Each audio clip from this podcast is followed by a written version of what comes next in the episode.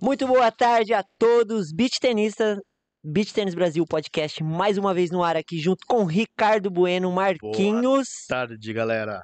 Hoje eu tô calmo, hoje eu tô elegante, é? tô tranquilo, tô feliz. Muito mais feliz ainda, trazendo essa mulher maravilhosa que faz parte da história do beach tênis. É uma honra estar do seu lado aqui. Joana Cortes, seja bem-vinda ao nosso estúdio. Obrigada, boa tarde para todo mundo aí que está em casa assistindo. Boa tarde, Marquinhos. Boa tarde. Luana, é isso aí. Uma galera aqui. A galera, aqui com vocês. a galera fica todo mundo aí apreensivo esperando esse momento, né, Ricardinho? Lembrando mais uma vez, né, Ricardinho, vamos agradecer os nossos amigos, né? Nossos que... amigos da Escola TOS. É isso aí, Escola TOS, a primeira escola de beach tênis online. Se você quer aprender beach tênis do sofá da sua casa, vai lá, www.escolatos.com.br. Acesse lá o site da Escola TOS e veja todos os pacotes. Curso de beach tênis 100% online. Isso, manda um abraço lá para Isa Sela e pro Pofo, que eles estão voando aí no curso, né, Ricardinho? E daqui a pouquinho eles vão estar tá aqui também, né? E lembrando também, ao... tem a parte importante, né? Tem a parte importante. É o Cari. Cari. Cari Campinas, é Campinas. isso aí. Se você quer ter uma caneca personalizada, ó, eles conseguiram deixar o Ricardo bonito. Mostra lá a foto do Ricardo. Eles fazem milagre. Cari Campinas. É. Acesse arroba. Falaram que foi a mais fácil de se fazer, sabe? É verdade, né? Foi rapidinho. É porque não tem pescoço, né? Sim. Gasta menos tinta. É só fazer uma bola. Sem pescoço não, não gasta da tinta. Cari Campinas, arroba Cari Campinas. Que não ter bullying aqui. Desculpa, Ricardo, sem pescoço. Vai lá e acesse arroba Cari Campinas no Instagram. Entre em contato com o pessoal. Se você quer personalizar garrafa, caneca, xícara, squeezes. É, squeezes. É, squeezes eu acho que é garrafa, né? Não, é que é de plástico. Ah, é? Tem as térmicas. Ah, tá bom, desculpa. Você quer. Eles têm copo térmico, garrafa. Eu vi lá, eu vi. Eu já falei pra eles entrarem em contato comigo que eu vou casar e eu tô precisando. e uma, e um, um dos projetos mais importantes, né, Ricardinho, que apoia a gente aqui também, é, é a nossa parceria junto com a Reserva Inc. Então, nós do Beach Tênis Brasil, Beach Tênis Brasil Podcast, temos uma parceria junto com Reserva Inc., onde estamos vendendo nossas camisetas. Olha que coisa Se linda, você maravilhosa. Quiser usar uma camiseta personalizada do Beach Tênis Brasil Podcast. O nosso QR Code vai ficar o tempo todo aqui na tela. Correto, Ricardo? No nosso site que está passando aí na tela tem várias frases legais, várias camisetas sobre beach tênis aí, de frases que a gente fala aqui, de que os atletas usam. Que o Marquinho mais ama, que é o jogo dele, que é o bato com nojo. Eu bato com nojo. eu bato diferente na bola, né? Só que ele erra, mas ele não quis Então é isso aí. Se você quer apoiar o nosso projeto, corre lá na Reserva Inc. Acesse o, o do lado da nossa tela aqui tem um QR Code, acessem e vai lá e garanta a sua camiseta. E na que descrição além, desse vídeo tem todas as Além de você estar comprando uma camiseta de altíssima qualidade, você vai estar apoiando o nosso projeto, correto? Correto. Correto. Vamos ao que interessa. E voltando no Cari Campinas, não tem presente? O Cari Campinas? Você esqueceu? É, eu, eu, eu, sempre esqueço. Você pulou? Não, eu vou contar agora. É nossa, o seguinte. A nossa convidada tá aqui o convidado, esperando. O convidado chega aqui uma hora antes. Uma hora antes. Aí o Ricardo deixa para entregar o presente deles depois de uma hora de, que eles estão aqui. Obrigada. Abre pra gente aí, Joana. Joana, esse é um Dá uma olhadinha. Campinas. Legal. Aí eles deixam o, o, convidado sem presente. Aí o convidado fala assim, pô, Posso beber uma água? Olha, que legal, hein? Essa daí é uma lembrancinha do Cari Campinas para vocês e do. Beach Tennis Brasil Podcast. Super Espero que obrigada. você goste. Pode usar que a Luana Vou já usar, deu. vou usar que eu tô. Nossa, vai usar sede agora, tá com sede, né? Água. Eu já vou até pôr água pra ela Põe aqui, ó, água. porque pelo amor de Deus. Tá lavadinho já, tá pronto pra. Obrigada. Gostou? Todo mundo tá vendo que é água. água. Adorei, adorei. É isso, daqui a pouco a gente faz um corte pra Sabe que lá onde eu treino no Rio, na, na Lunch Trainers, eles têm todos os personagens, tem. Se bobear, é, é eles que fazem também. Vou tentar É? saber. Muito legal. Muito massa. Obrigada. É maravilhoso o trabalho Tá deles. mostrando. É isso aí, arroba, arroba Cari Campinas Cari lá no Instagram. Procurem eles lá. Fala que foi eu que falei. Que vocês vão tudo de Fala desconto que viu especial. no podcast que tem desconto. Mas é isso, galerinha. Então a gente tá junto com o Joana Cortez aqui. É, Ricardo, posso pegar aqui rapidinho? Nossa, que eu lembro de tudo, mas é que eu gosto de ler. Joana Cortez, atleta de beach tênis, ah, uma das primeiras atletas de beach tênis do país. É ca- multicampeão, campeã mundial, campeã, tetracampeã mundial, primeira brasileira número um do mundo junto com a Samantha, comentarista Esporte TV e hoje mora no Rio de Janeiro e toca um dos maiores projetos que tem lá na areia de Copacabana, no Leblon. Leblon Ipanema. Ah, é verdade, fica no meio, né? Ipanema, que chama Meta. Seja muito bem-vinda. Fala um pouquinho de Joana Cortez pra gente, por favor, que a galera precisa saber só um pouquinho só. Desde o início. Quem é Joana? Quem, de onde começou? Então, eu, bom, eu comecei no esporte, no tênis, com oito anos de idade. Tá? Eu sou carioca, lá na, no Yacht Clube Jardim Guanabara, na ilha, do governador. E sempre fazia esporte, fazia vôlei, fazia tênis, natação. E fiquei muito tempo mais assim no tênis, né? O tênis eu joguei juvenil, joguei depois joguei profissional, né? A carreira assim que eu tive foi no tênis a minha vida inteira. Eu nunca parei de estudar, mas sempre continuei jogando todo o circuito. Me profissionalizei no tênis, viajei o mundo inteiro jogando. Acho que o tênis é um esporte que me abriu todas as portas e aprendi idiomas. ATP. E conhecer... É WTA. WTA? WTA, é o... WTA, desculpa. E aí viajei o mundo inteiro, joguei Olimpíada de Sydney, Pan-Americano, fui número um no Brasil, joguei o US Open, Austrália, enfim. Então, o tênis, assim, um esporte que me abriu muito a porta. E aí, quando eu né, parei de jogar tênis, assim, que foi 2007, que foi o último Pan-Americano que teve no Rio, é, o beach tênis chegou no Brasil, foi 2008. E aí o Adão Chagas e o Leopoldo Corrêa, né, que trouxeram o beach tênis para o Brasil, me convidaram para jogar é, beach tênis, assim, ah, vem jogar o esporte. Eu já tinha visto lá em Portugal é, umas fotos num torneio que eu joguei uma vez, assim, na academia, o Melingene mergulhando na areia, umas coisas assim, só que a rede era ainda muito alta, né, naquela época. E aí me chamaram para jogar, e eles se reuniam ali em Ipanema, montava a rede, pegava as raquetinhas, e aí eu ia de vez em quando lá, em maio de 2008, jogar né, com eles. Eu tinha parado de jogar tênis, estava trabalhando, fazendo todos os cursos que tinha da CBT para virar técnica, assim, né? Então, eu estava viajando com a Ingrid Martins, que é, eu, ela tinha 12 anos na época, eu treinava ela, no juvenil, ela agora está no profissional. E a Natália Gidler, que está no futebol, que jogava tênis também. Então, eu viajava o circuito é, assim, Ué. juvenil e profissional. E eu me disse, ah, vou brincar disso aí, gostava de, de jogar frescobol. Mas E você parou o assim como tênis por quê? conheci. Então, eu joguei tênis, assim, o meu melhor ranking de simples foi 204 e de dupla 115. E naquela época não tinha essa valorização como é a dupla hoje. Você vê que hoje os atletas de tênis, eles se dedicam à dupla. Você vê Luiz Stefani, o Bruno Soares depois, Marcelo Mello. Então eu podia ter jogado mais tempo a minha carreira, Aham. só que eu não tinha muito patrocínio ali. Depois do Pan-Americano, no Pan-Americano eu já fiquei meio sem patrocínio. Foi o período de transição que eu morava em Campinas e voltei a morar no Rio. E aí eu falei, pô, vou, quero fazer outras coisas, quero estudar, fazer faculdade. Já estava ali no final da minha carreira pouco viajando com a Teliana e com a Roxane, que jogava profissional, mas me motivava a acompanhar mais elas do que estar lá e treinar, né? Porque o tênis você tem que treinar seis, sete, oito horas por dia, né? Então, e aí eu comecei a fazer a faculdade, em 2009 depois, comecei a estudar comunicação social, fiz publicidade. E aí o beach tênis meio que foi entrando na minha vida, né? Foi meio que um hobby totalmente. Essa primeira viagem que foi a esse Mundial IFBT na Itália, em Marina de Ravenna, eu fui, ah, vou passar uma semana lá Conhecer. conhecer, uma semana de férias. Falei pra Natália, ó, tô indo passar uma semana lá de quase férias para conhecer. E cheguei lá, era um mundo, né, o beach tênis, assim, na, na Itália, né, 2008, 2009 ali. E a Marcela Evangelista foi comigo, eu chamei ela, ela tinha jogado uma vez beach tênis. Foi quando a gente se encontrou, ela também viajava com alguns atletas de tênis, então a gente se encontrou em Brasília, num torneio que tinha juvenil. E eu falei, ó, Marcela, essa aqui é a raquete de beach tênis. Ela bateu três bolas, a gente abaixou uma rede de vôlei, acho que foi no Yacht Clube. E aí a gente foi. Fui eu, ela, o Adão Chagas e o Rodrigo Ribeiro. O Rodrigo Ribeiro é tenista também. E aí a gente foi. Essa foi a primeira aventura, assim, né, no, No beach tênis. no beach tênis.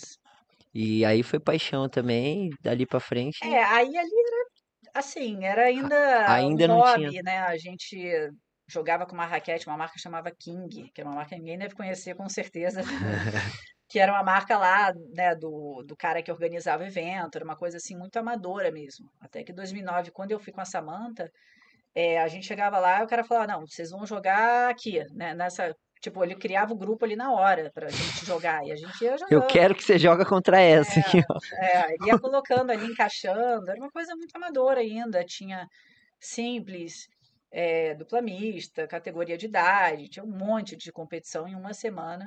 em E no Brasil ainda a gente nem imaginava que poderia tomar essa proporção toda, né, Joana, lá atrás, né? Não, não, não. Pra Sem cá, dúvida, não. Assim, era ainda uma coisa muito, era um esporte, mas você viu que, as pessoas começam a gostar e, e- e é muito democrático, consegue aprender rápido, você vai pegando vários grupos. Então a gente foi fazendo um pouquinho de cada, organizava um torneio, eh, criou um intercâmbio lá com a Simona Bonadonna na Itália, ali 2010, 2011, que era ela e a Eva Deli era número, né, a dupla número um do, do mundo. do- Então a gente, e a Samantha, a gente enfrentava elas, né? Elas vieram para o Brasil jogar, a gente organizava. A gente organizava torneio ITF e jogava. Nossa. E, e, assim, dava super certo, né? Tinha o Gui Prata também, a galera que porque a começou. proporção também era menor, né? Então era mais fácil de controlar um pouquinho. Era, era bem menor e, e também não tinha tantas exigências que tem hoje. Até porque hoje não dá para você organizar um evento e jogar, né? É quase que impossível, né? É, que talvez uma cidade que está começando ainda, né, o esporte, porque o tennis ele foi crescendo. Ainda você vai lá, organiza, ajuda, uma quadra, monta rede, mas agora no nível que chegou não dá. É. A gente fala muito de beach tênis Rio de Janeiro, que chegou lá e tal. A gente fala muito dos italianos e tal. Uhum. Mas o que eu vejo no Rio, Jonathan, até quando eu vou lá, ainda é uma escassez ainda de atletas assim de alto nível lá no Rio de Janeiro, né? Porque teoricamente hoje você vai falar em alto nível, você pega tirando você, a Flame, a Flavinha também que tá lá e tal, mas é muito difícil vocês acharem um grupo assim pra treinar assiduamente assim todos os dias lá junto, né? Você É. acha que tá, o Rio tá morno, assim, o tennis não tá aparecendo tanta gente nova, assim? Então, eu acho que muita gente saiu de lá, do Rio, né? O Vini estava lá também, tinha a irmã dele, a a Natália Nath. Fonte, também a Lorena, que trabalhava lá com a gente, começou lá com a gente, né? Desde 17, 18 anos. Então, muita gente saiu porque, como o tennis cresceu muito fora do Rio, começaram a receber muitas propostas de trabalho e, e ter outras oportunidades, né? Trabalhar na praia não é fácil, você tem que ali ter uma estrutura, o calor, não dá para você ficar o dia inteiro como você fica dentro de uma academia, então a logística é um pouco diferente. É, eu acho que o Rio é uma cidade muito grande e tem muitos esportes. Então você vai competir ali com futebol, lá já na praia, já tem futevôlei, vôlei e fora todas as outras academias que você teve lá, você, você Aham. viu, né? Então Tem muita tem coisa. muita atividade, fora os clubes. É, deixar seu filho na praia é um pouco mais perigoso. Então, às vezes é difícil fazer um projeto ali na praia para criança. É melhor você tentar fazer dentro de clube, mas os clubes não têm ainda quadra assim de, de beach tennis. E tá mudando essa realidade, né? Porque eu lembro que eu ia no Rio há dois anos atrás, não tinha em nenhum lugar sem ser na praia, né? É. Hoje eu vejo que tem várias arenas surgindo lá, né? O Sim, Flamengo sim. também apareceu, acho que você tá em alguma Sim. arena lá também Tem o agora. Flamengo, tem o NARC, né? O Aham. NARC, a NARC Arena, que é na, na Barra da Tijuca, que abriu, tem 11 quadras. Tem, na Barra tem muitos condomínios com quadra. Então, assim, a vantagem da praia é que você pratica, você fica o dia inteiro. O custo-benefício realmente é muito baixo, né, para Uhum. você jogar lá. Então, é, tem que ter alguns projetos, assim, mas tem muito espaço. A vantagem também é que você vai ali, pega a bicicleta na Zona Sul, você vai jogar em uma rede atrás da outra, né? Você tem. Eu vou pro Rio da Mas é- briga. Mas é É, disputado, né? Qualquer um que disputado. entra Não, mas dá jogar. briga quando eu vou pro Rio de Janeiro, porque normalmente eu fico no Leblon ali, né? aham. Então, é, eu saio do Leblon, eu paro no Mil, aí eu vou, paro um pouquinho na Metal, aí eu paro lá no Marrento, aí eu vou pra Copacabana, paro no Nativo, aí eu vou o dia inteiro jogando beach tennis. Minha mulher fala, que horas que a gente vai fazer alguma coisa no Rio? Eu não sei jogar beach tennis. É, Fala pra mim, porque você vai marcando, né? é, Você liga pra um, gente. liga pra outro, tem muita gente que joga. Mas o que eu falo é tipo assim, o que mais pega aqui em Campinas, principalmente, a gente vê muita criança, assim, muita molecada. Você vai jogar o 200 agora, esse final de semana, você vê o, o quali feminino, deve ter umas 300 meninas jogando, né? É, muito. Lá no Rio eu não consigo ver tantas meninas jovens, assim, Uhum. entrando em quali, até vindo pra cá jogar. Você acha que isso daí é uma... Um pouquinho de falta de incentivo da prefeitura também, de arrumar uma forma de ajudar mais? O que que você acha que a gente pode É, chegar? A cidade do Rio de Janeiro é complexo, assim, sabe? Para você desenvolver um esporte na praia, até para você fazer um evento, muita burocracia. Então é difícil, às vezes, você conseguir. E é como eu falei, montar na praia uma estrutura para criança, né, mesmo que fosse um projeto social, não é fácil. Você tem que ter toda a estrutura, as crianças precisam sair, chegar. A praia é um lugar muito disperso, então você vai ali com as crianças e de repente uma criança some, sai correndo. É, é difícil você controlar. Então, é, crescendo nos clubes, eu acho que é mais A possível tendência é melhorar, né? de você, é, E, e aí você poder criar esses, esses centros, né? Acho que o Uhum. NARC é uma arena legal que, que pode pensar, o próprio Flamengo, outras que podem ser criadas. Você sente uma preocupação de todos lá no Rio em- com isso também? Tipo assim, ó, vamos fazer o esporte crescer mais Aham. aqui, porque é importante. Sim, eu acho que sem dúvida. Eu acho que também tem sempre essa questão eh, política, né? Acho que o Rio também foi a prime- o primeiro lugar e já começou lá atrás com, com brigas de federações, então isso foi também indo para outros estados, e aí não tinha uma união muito grande, então eh, depende muito. Eu vejo que tem estados que a federação ajuda muito, incentiva muito, leva a equipe para a Copa das Federações, cria um projeto, tem, busca essa. E isso aí também é importante, acho que tem os dois lados, né?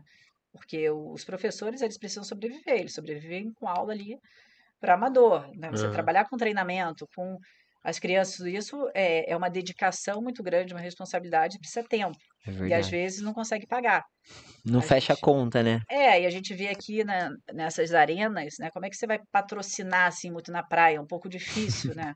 As arenas, elas meio que patrocinam esses atletas, levam o nome da arena, conseguem dar toda a estrutura, tudo no mesmo lugar para É, ele fazer. é surreal mesmo, né? Como Tipo, que funciona para ter uma, uma quadra na praia? Você Você no lo- local público, você tem loca alvará, isso? Tem você tem alvará? alvará, é, você tem alvará que tem, né? A gente já tem ali há muito tempo. né. A, a meta já existe há bastante tempo, eu era sócia da, da Samanta. A gente ficou bastante tempo, né? Nesse período juntas, uns 10 anos, mais ou menos 12 anos. E aí você tem o alvará, você tem do esporte, só que começou a crescer muito. É isso que eu ia perguntar, você foi ampliando, né? É, ali, ali onde a gente está, é, alvará. São é. 10 quadras? ou- Ó, a gente tem mais ou menos seis, sete quadras ali, mas a gente está ali há muito tempo, porque ali era um campo de futebol, ali em frente a Henrique Dumont, né? Uhum. Só que depois que entrou um, quiosque ali, que é o clássico, que foi construído, aquela área ali ficou. Todo mundo veio, porque já aquele campo de futebol saiu, que o pessoal usava muito assim, né? Muito mais ou menos, mais final de semana, Aham. e eles foram liberando para outras atividades. O futebol cresceu muito também, o futebol E tem muita rixa lá de masculino. Futebol com beach ou não? Não, não, acho que acho que tem espaço para todo mundo. O vôlei que caiu bastante, o vôlei de praia, que sempre foi muito forte assim no, no Rio. Você tem algumas redes que sobraram. Muita gente do vôlei das antigas migrou para o beach tênis, né, que jogava porque o vôlei de praia é um esporte Muito difícil assim de jogar também. difícil. E você vai lá no espaço, não sei se você já teve oportunidade de passar lá, Ricardo, mas é a meta, aí tem uma do lado e tem na outra. A hora que você olha, você acha que é a mesma coisa. São quase 30 redes, assim. Falando, pô, chegando no paraíso aqui, pô, aqui eu vou jogar, né? Não tem jeito de como não jogar. E sempre lotado também, né, Joana? Sempre tem É. gente, a hora que você vai lá, tá lotado, né? É, tem os horários de aula, as quadras ficam lá montadas. É que eu, assim, tem essa vantagem também. Você chega no Rio, a gente recebe muita gente do Brasil inteiro, do Sul, então o pessoal adora ir para o Rio de Janeiro. Ó, vem aí jogar, final de semana tem lá, um, tipo os clubinhos, né, que tem, que Aham. jogam também. Mas a quadra tá lá montada, né? Aqui, dependendo do lugar, você tem que pagar a hora. É que todo lugar paga. É, Depende do lugar, tem- não. área Aqui você quer jogar?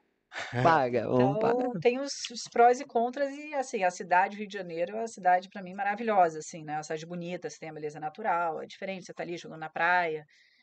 E Mas- a gente tava falando, falar um pouquinho de, de atleta, Joana. Você tava falando pra mim, ah, jogava tênis. Antigamente o tênis você tinha que se dedicar 7, 8 horas por dia de treinamento, né? Uhum. E a gente tá vendo que a realidade do beach tênis também tá mudando muito, né? E hoje tem atletas aí que já estão treinando esses mesmos 7 horas, 6 horas por dia, né? Como que você tá fazendo pra mudar essa dinâmica sua? Porque teoricamente eu sei que você vem lá de trás, treinava menos antes, e hoje pra ficar em alto nível, jogar com esse pessoal que tá chegando, tem que se dedicar um pouco mais, né? Uhum.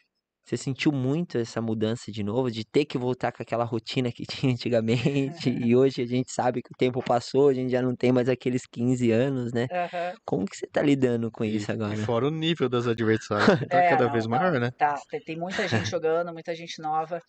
Ah, eu, assim, eu gosto da vida de atleta. Eu fui atleta minha vida inteira. Pra mim não é um sacrifício treinar, viajar, fazer viagem longa, dormir, né? Já dormi no chão do aeroporto, já dormi em qualquer lugar. Então, assim, já vivenciei muitas coisas no tênis. Acho que isso me deu muita experiência. Então, essas, essa vida de atleta pra mim é um processo natural.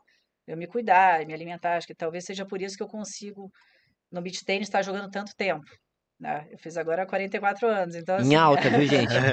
Em então, alta, tá? assim, eu acho que, acho que você se cuidar, cuidar, para mim, assim, hoje, principalmente a parte de prevenção, né, fisioterapia, massagem, saber dosar ali o treino.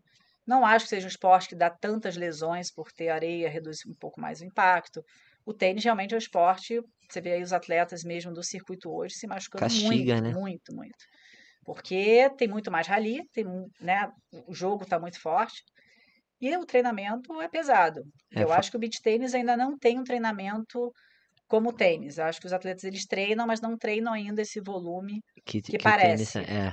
O que eu, o que eu tava, o que eu notei muito esse ano, Joana, pode ser que eu esteja até errado, tá? A gente fala muito em nível, tá subindo nível e eu, eu acredito que isso começou a se ficar mais, a gente começou a notar mais no último ano pra cá, né? Que a galera realmente tá se dedicando, tá indo tal. E antes a gente não via tantos atletas de ponta se machucando. E do meio do ano passado pra cá, vários atletas estão deixando de jogar alguns torneios. Já Spoto já machucou, já Nádia já Uhum. machucou, a Nini já machucou, a Júlia machucou. E a galera vem se machucando. Você acha que se não mudar esse pensamento, você acha que é fruto disso realmente? Se não mudar esse pensamento de atleta, com essa que nem você, a gente acabou de conversar, são quatro torneios seguidos, né? Uhum. A galera quer treinar um período e ir pra torneio. Você acha que vai acabar aparecendo mais lesões, mesmo a areia sendo tão tranquila assim? Eu acho, eu acho que pode aparecer, mas eu acho assim, é, são duas coisas. Acho que o calendário, ele não é, ele é um pouco, demora muito para sair e às vezes saem torneios jogados, como foi agora recente, então isso prejudica A a, programação, é, né? a programação do atleta. Eu comparo um pouco com o tênis, que foi o que eu vivi. O tênis você já sabe o calendário do ano inteiro, tem os principais Grand Slam, eu preciso somar ponto para entrar nesses torneios, e aí vai, priorizo, né, jogar aqui, jogar ali, enfim. né. Eu quando jogava tênis eu queria somar ponto, jogava no México e na Itália era um nível forte, onde eu jogava muito porque eu queria levar meu nível. No tennis você não consegue fazer essa- esse planejamento. Você vê que agora apareceu do nada Porto Rico, Abu Dhabi, e os atletas começam a ficar loucos atrás de ponto. E aí, isso também, eu não acho só o problema físico, acho principalmente mental, assim. Eu acho que é, isso tem acontecido, eu tenho visto já é, dois anos, muita gente tendo várias crises de ansiedade, depressão, não sei o quê, porque começa a viver uma vida e uma pressão ali, não consegue lidar com algumas coisas. Então, isso eu tenho percebido. Isso pode, né, não só no beach tênis, eu acho que vários esportes a gente tem visto É, isso. A gente fala do beach tênis porque realmente a gente fala tanto em profissionalização do beach tênis, É, mas quando a gente olha pelos bastidores, nós somos muito amador ainda, sim, muito, né? sim, Não sim. tem, é justamente isso que você falou. O atleta ele até se programa com o primeiro calendário, mas aí depois parece um Lego. A galera vai enfiando peça, É, vai enfiando peça, e você não consegue fazer uma periodização de Sim, treino assim, né? sim. E muitos torneios. Então, assim, além desses torneios que eu tô falando da ITF, que os atletas priorizam, tem todos esses outros circuitos todo final de semana. E aí você vê que, pô, eu vou ali ganhar, jogar um torneio, eu ganho fácil aquele torneio, vou ali ganho 3 mil reais, vamos supor, vou ali ganho mais 5, vou ali ganho 2. Isso vai somando. E aí quando você vê, você tá tendo uma vida jogando, jogando, jogando, então não consegue fazer também uma periodização, né, na parte física, recuperação, eh, evolução, alguma coisa que você precisa melhorar. Então, acho que é importante para os atletas eles saberem muito qual é o objetivo deles e conseguir organizar. Tem essa dificuldade. Acho que machucar faz parte, machucar no sentido, desculpa, machucar no sentido de ter dores, vai ter, sempre ter É, dores, é certo. normal, Isso é a né? rotina de um atleta, né? Todo mundo Rotina, tem de to- todos com os esportes. certeza, com certeza.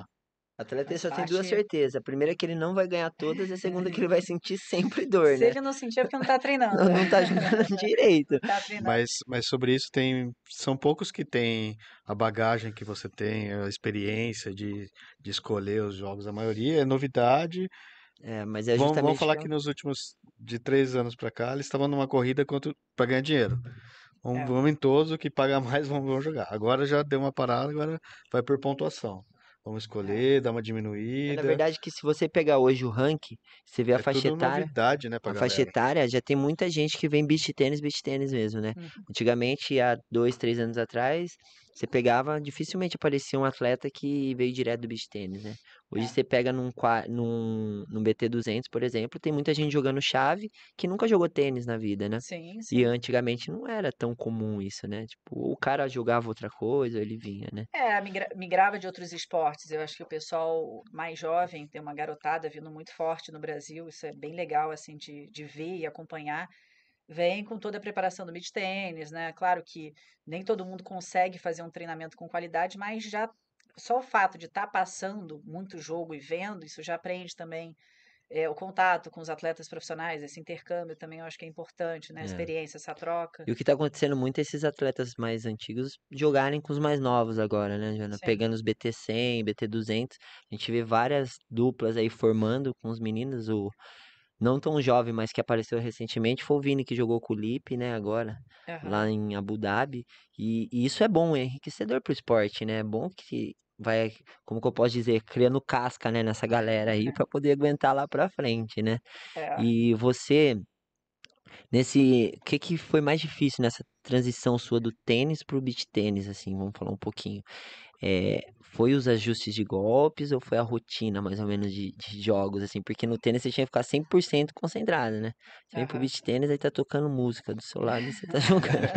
Como que você lidava com isso no começo? Ah, era diferente, assim, eu acho que eu, eu, como eu peguei, assim, várias fases, vários ciclos, né, aquele início ali, que todo mundo, né, tinha pouca gente jogando, mas um ajudava o outro, e a a gente ia muito pra Itália lá com a, com a Simona para fazer esse intercâmbio de treinamento, é, bem mais amador, assim, todo mundo era mais amigo, vamos dizer. Depois teve uma fase ali que eles começaram a fazer muitos torneios também dentro de torneios de tênis, e aí tinha a estrutura do tênis que era legal, é, pô, uma vez a gente jogando lá no, lá no Japão, eu e a Rafa, eles, assim, a juíza no Japão, ela seguia tanta a regra que ela toda hora marcava lá os 25 segundos e falava tempo. E as quadras no Japão eram duas quadras dentro de um torneio da ATP, que a bola que cabe ia para fora, e ela chamava tempo, porque era uma árbitra de tênis. Só que a gente não joga bolinha. Eu lembro assim, vendo os jogos, a gente jogando, a gente pegava a bola, jogava. Então, assim, tinha, teve essa fase de ter torneios também de tênis, que era às vezes profissional demais e não tinha estrutura, tá?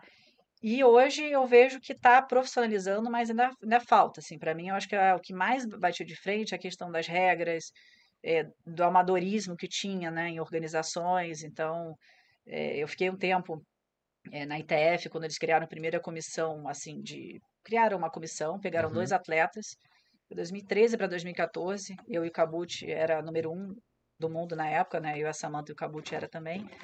E aí a gente tinha várias reuniões com a ITF, debatendo a questão de regras, calendário, nada que, né, não é que mudou muita coisa, mas era aqueles Pra assuntos melhorar, pra né? gente ver, para melhorar a regra, para testar isso, fazer votação. E, e aí foi profissionalizando. Acho que o tênis é um esporte muito estruturado, muito profissional, às vezes engessado para o beach tênis, mas também não dá para ser uma coisa. Né, não tinha nem WO, às vezes chegava atrasada meia hora, deixava jogar e eu ficava louca, tipo, "Pô, vai dar WO. Não tem como, né? Então, acho que mais pela estrutura, assim, a, a transição, eu acho que a transição de você treinar, entender o esporte, buscar conhecimento, como a gente foi na Itália, e todo mundo ia para a Itália buscar conhecimento, você vai aprendendo a jogar. Os primeiros jogos a gente jogava tênis na areia, né? Nem queria A dar aula porque não isso queria. mesmo. É, não queria nem ensinar, porque eu, Vini, o Gui, é, a Samantha, o Rodrigo Ribeiro, o Adão, essa galera vinha do tênis. E por um lado, eu acho que também que o tenista, ele, como ele traz esse profissionalismo para o esporte, também é bom. É, agora é é encontrar esse equilíbrio. Eu acho que a gente está numa fase bem de desequilíbrio, assim, de, de profissionalizar, o esporte cresceu, muito torneio, é, muitas marcas e acho também da parte de calendário, acho que a ITF deveria fazer um pouco como no tênis. Ela define é a região e o torneio. E aí ali tem que ter um BT400 naquela semana. tá? Não Uhum. pode ficar cada hora uma semana a gente indo para um lugar viajar. É muito, muito Muito desgastante, caro. né? Não, e as Caro. passagens são caríssimas. Então, Mas Você não acha que tá crescendo desorganizado? Tá crescendo na, na loucura e tem que dar uma. Todo mundo conversar, falou, vamos arrumar casa, porque tem arbitragem, tem um monte de coisa que ainda não- tá sim, precário, né? Que sim, tá, com certeza. faz um puta do evento e daí não tem árbitro, não tem, ou tem só um cara na. É, Eu acho que o maior, acho. a o calcanhar de Aquiles do beach tênis hoje é a arbitragem, sem sombra de É, dúvidas. isso aí eu sempre falei, assim, principal, quanto mais torneio, pior, porque você não tem, mal tem pro, pro profissional, a gente quando vai jogar fora, é, a gente sofre muito com essa questão da arbitragem, e a gente vê, assim, ah, vai aplicar o, o futsal? Vai aplicar. Você tá vendo um vídeo na televisão, tá faltando, fazendo 10 mil futsal e o, o árbitro tá ali, olhando pro seu pé e Pois não é. tá falando nada. Então, assim, você vê que tem uma diferença. Eu acho que a, eu acho que a dificuldade hoje é essa união e essa comunicação. Acho que a coisa se perdeu, assim, sabe? Cada um tá para o seu lado, as É, também entidades, os organizadores, os atletas e, e ninguém não tem um líder ali para vamos juntar todo mundo e vamos ver aqui o que, que a gente É, quer. porque são torneios isolados e É, cada um ganha É. num canto e Cada um preocupado com o seu circuito, É. com o seu, né, a sua arena, o seu. Então, assim, e as entidades também, e, e não traz os atletas para perto. O que me preocupa também, Joana, é que a galera entendeu que o beach tênis é uma fábrica de dinheiro, né? Então, os torneios, você vai organizar um torneio hoje. Eu nem falo os da ITF, tá? Porque ITF eu acho, né, com a experiência que eu tenho, é prejuízo hoje em dia. Você organizar um torneio ITF e você realmente organizar, né, gente? Eu tô falando não fazer um torneio, tá? Organizar quer dizer cumprir com tudo que tem que ser feito, é tudo certinho você gasta uma grana absurda. Se você não for esperto, você acaba não fechando a conta, você tem que pôr dinheiro do bolso. Agora tem tanto torneio que nem o- próprio Deco hoje tá fazendo um torneio lá. O profissional tá cheio, só que o amador não, a gente não consegue pôr tanta gente no amador, né? Um torneio, um BT200, ele tem que pôr mil amadores para poder fechar uma conta. Aí o cara acaba pondo o dinheiro do bolso para poder fechar um torneio desse. E, e a estrutura é muito difícil de montar também, né? Você fala em arbitragem. Arbitragem tem um árbitro de cadeira que vai fazer a final. E os de linha, quem é que vai fazer? É. Às vezes pega qualquer pessoa ali da arena, um professor da arena, mas não, fica aí na linha aí porque precisa ter árbitro, né? É, é porque a parte de arbitragem, isso eu não sei se mudou um pouco agora, mas para você ser árbitro, você tinha que ter todas as exigências do tênis. Então só podia praticamente ser árbitro de tênis. O cara chegava no beach tênis, ele não aguentava, porque era muito estressante, ele era sobrecarregado, já vi vários árbitros assim muito sobrecarregados, de última hora ter que fazer o amador e o cara tá ali pro profissional. E isso acabou que afastou alguns árbitros, acho que agora eles organizaram um pouco melhor isso no Brasil, né? Eles terem um salário, porque também eles não ganhavam tão bem para estar ali, e às vezes trabalhavam muito mais. E quais são os benefícios que eles têm? Porque no tênis você vai subindo de nível para você chegar, o cara ser árbitro lá de um- uma final de Roland Garros, é o sonho dele. No beach tênis, onde que ele tá, para onde ele vai, né? Você tem É. que ter um, Não tem um horizonte né, pra ele. um, é, um objetivo lá na frente. Eu vou ganhar mais se eu fizer isso aqui, o meu trabalho, eu vou estar sempre.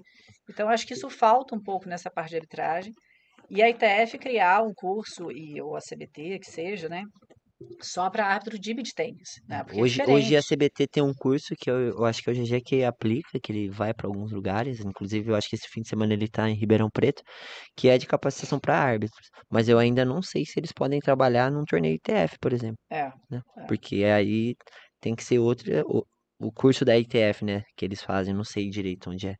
Mas eu acho que o Vini só que tem capacitação para para fazer tipo um San Sirius, porque eles pedem também, pedem, pedem, pedem, né? pedem. As Porque você tem que exigências falar, tem que falar mais um em idioma, inglês, você né? tem que saber conhecimento das regras, né? E saber ali também, porque tem é um esporte que tem muitas coisas que às vezes acontecem ali. Choveu, preciso mudar a programação, organizar, você tem que ter feminino e masculino ali, de repente tentar colocar na quadra central, intercalar, né? Tem lugares que às vezes você vai, a quadra central é só dos homens, né? A ITF não está vendo isso, e às vezes o organizador ali também não está se preocupando com isso. Então, você tem que também ter pessoas ali que organizam a arbitragem que tem essa visão né, de igualdade do esporte, tem vários outros valores que são importantes ali, e o árbitro, ele, ele pode destruir um campeonato, se ele quiser. Então, ele tem uma responsabilidade muito grande, né? O árbitro, o diretor do torneio. É. E Então, fica, e é, fica, principalmente na programação, né, do, do, do evento. e fica na mão deles, né? Na verdade, a hora que dá o play ali, quem manda A é o gente vai direto neles, é, pô, quero quadra para treinar, quero bola para treinar, é, tem que ter, às vezes, né, uma estrutura.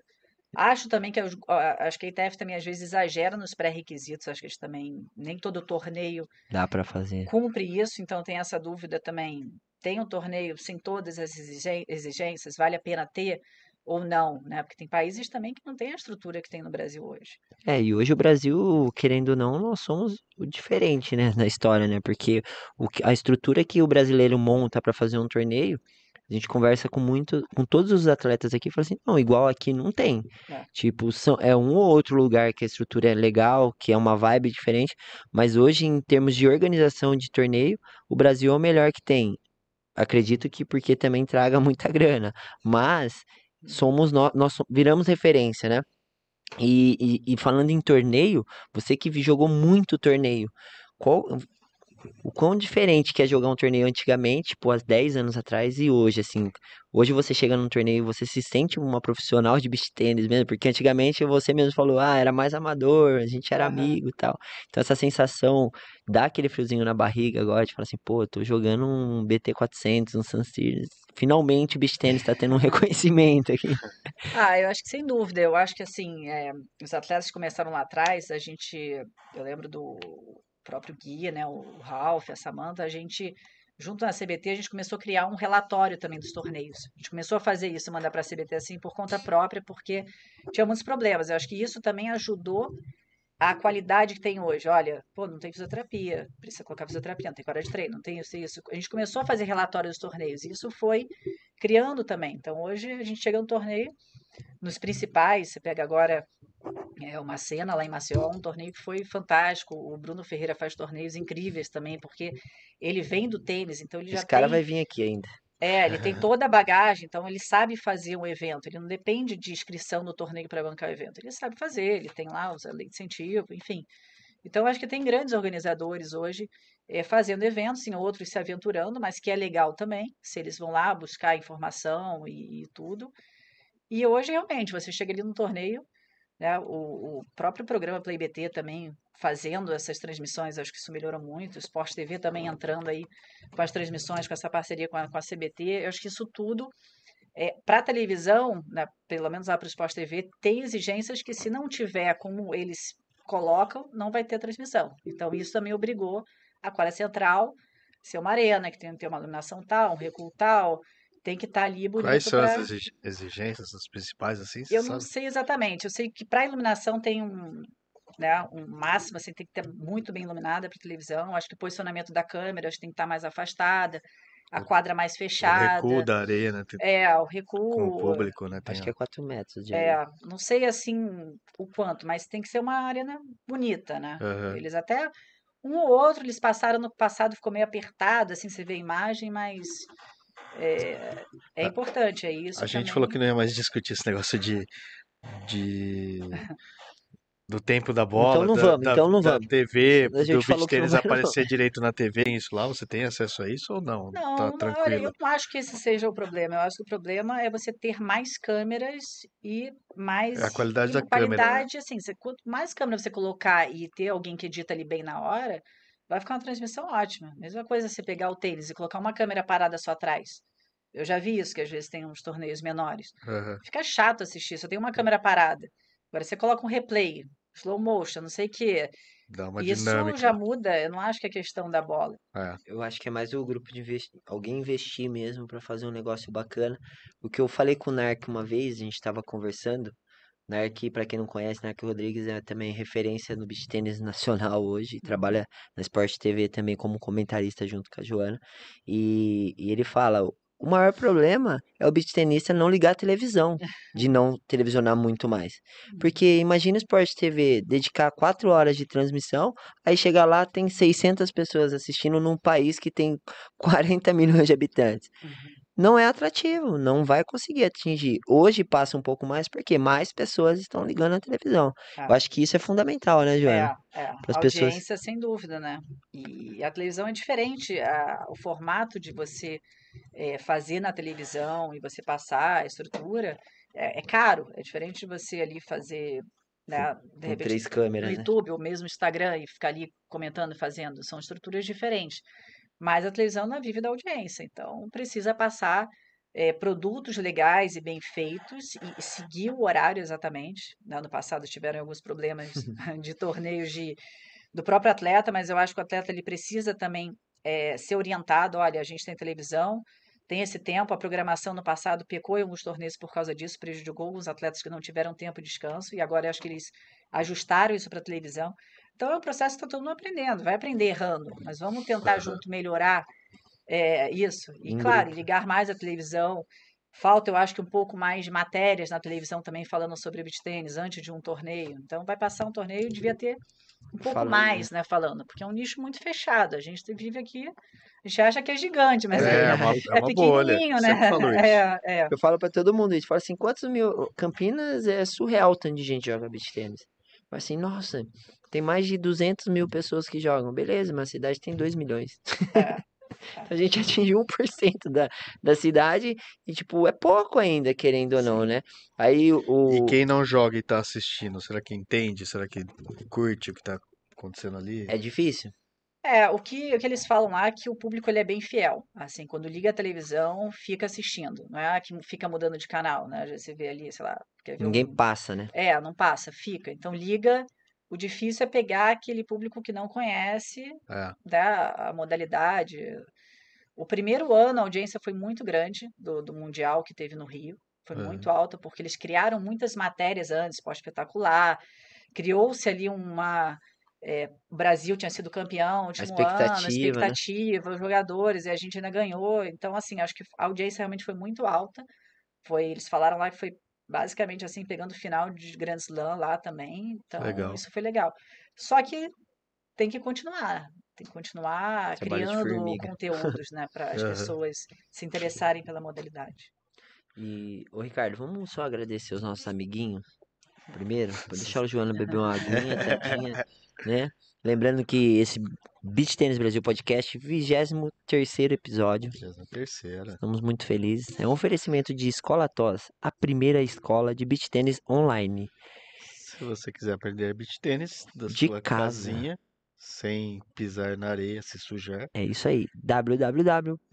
colatos.com.br. Mostra aí sem pescoço, sua canequinha que eu vou falar dos caras. Mostra a sua. A minha não ah, veio você hoje. não trouxe. Ah. Então não adianta me zoar, né? Desculpa, gente. Vai lá, arroba Caricampinas. Garanta o seu squeeze, sua garrafinha, seu copo, sua caneca. Personalizada com a sua fotinha ou fotinha da sua vizinha. Bora lá, né? Cari Campinas. Isso, e- Obrigado. E você que está nos acompanhando desde o primeiro episódio, e quer continuar assistindo esse podcast? Eu podia estar roubando, podia estar matando, mas não, eu tô aqui falando para você que lá na Reserva Inc. tem várias camisetas de Beach Tennis Brasil Podcast e é importantíssimo para incentivar o nosso projeto que você vai lá e garanta a sua camiseta. Correto, Ricardinho? Isso aí. Ajuda a gente. Não É. custa. É, não custa, né? Mas é Não, um mas custo é- legal. Você vai comprar uma camiseta É bacana de qualidade. e lembrando que o nosso QR Code está gosto. na tela. E hoje nós estamos conversando com Joana Cortez, que foi campeão, tricampeão mundial, né? Tetra. Tetra. Tetra campeão Tetra. Hoje, hoje eu tô com a cabeça lá no bolão beach tênis. Esqueci até de mandar um beijo pro Jagunço, meu, meu fiel escudeiro. É, a Joana já foi número um do mundo.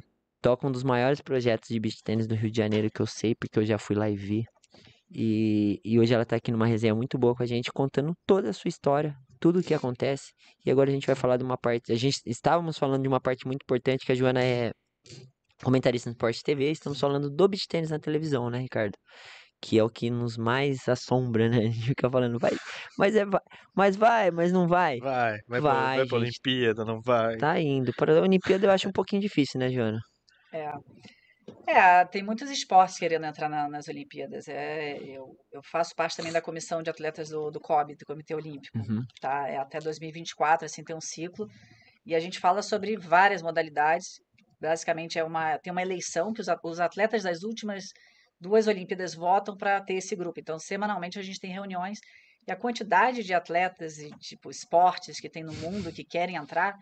E aí, conversando uma vez com umas pessoas lá de dentro, é mais um caminho político, tá? Do, do COB, da CBT, pedir e mostrar o, o beach tênis, levar isso para o COI, do que a quantidade só de países, isso, aquilo, entendeu? Porque isso já tem.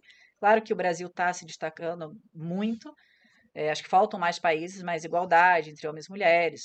O jogo de dupla mista é um jogo super interessante. Então, é, na próxima Olimpíada você já vai ver, tá praticamente igual. Eles estão cada vez mais igualando essas competições, fazendo algumas competições mistas, triatlo.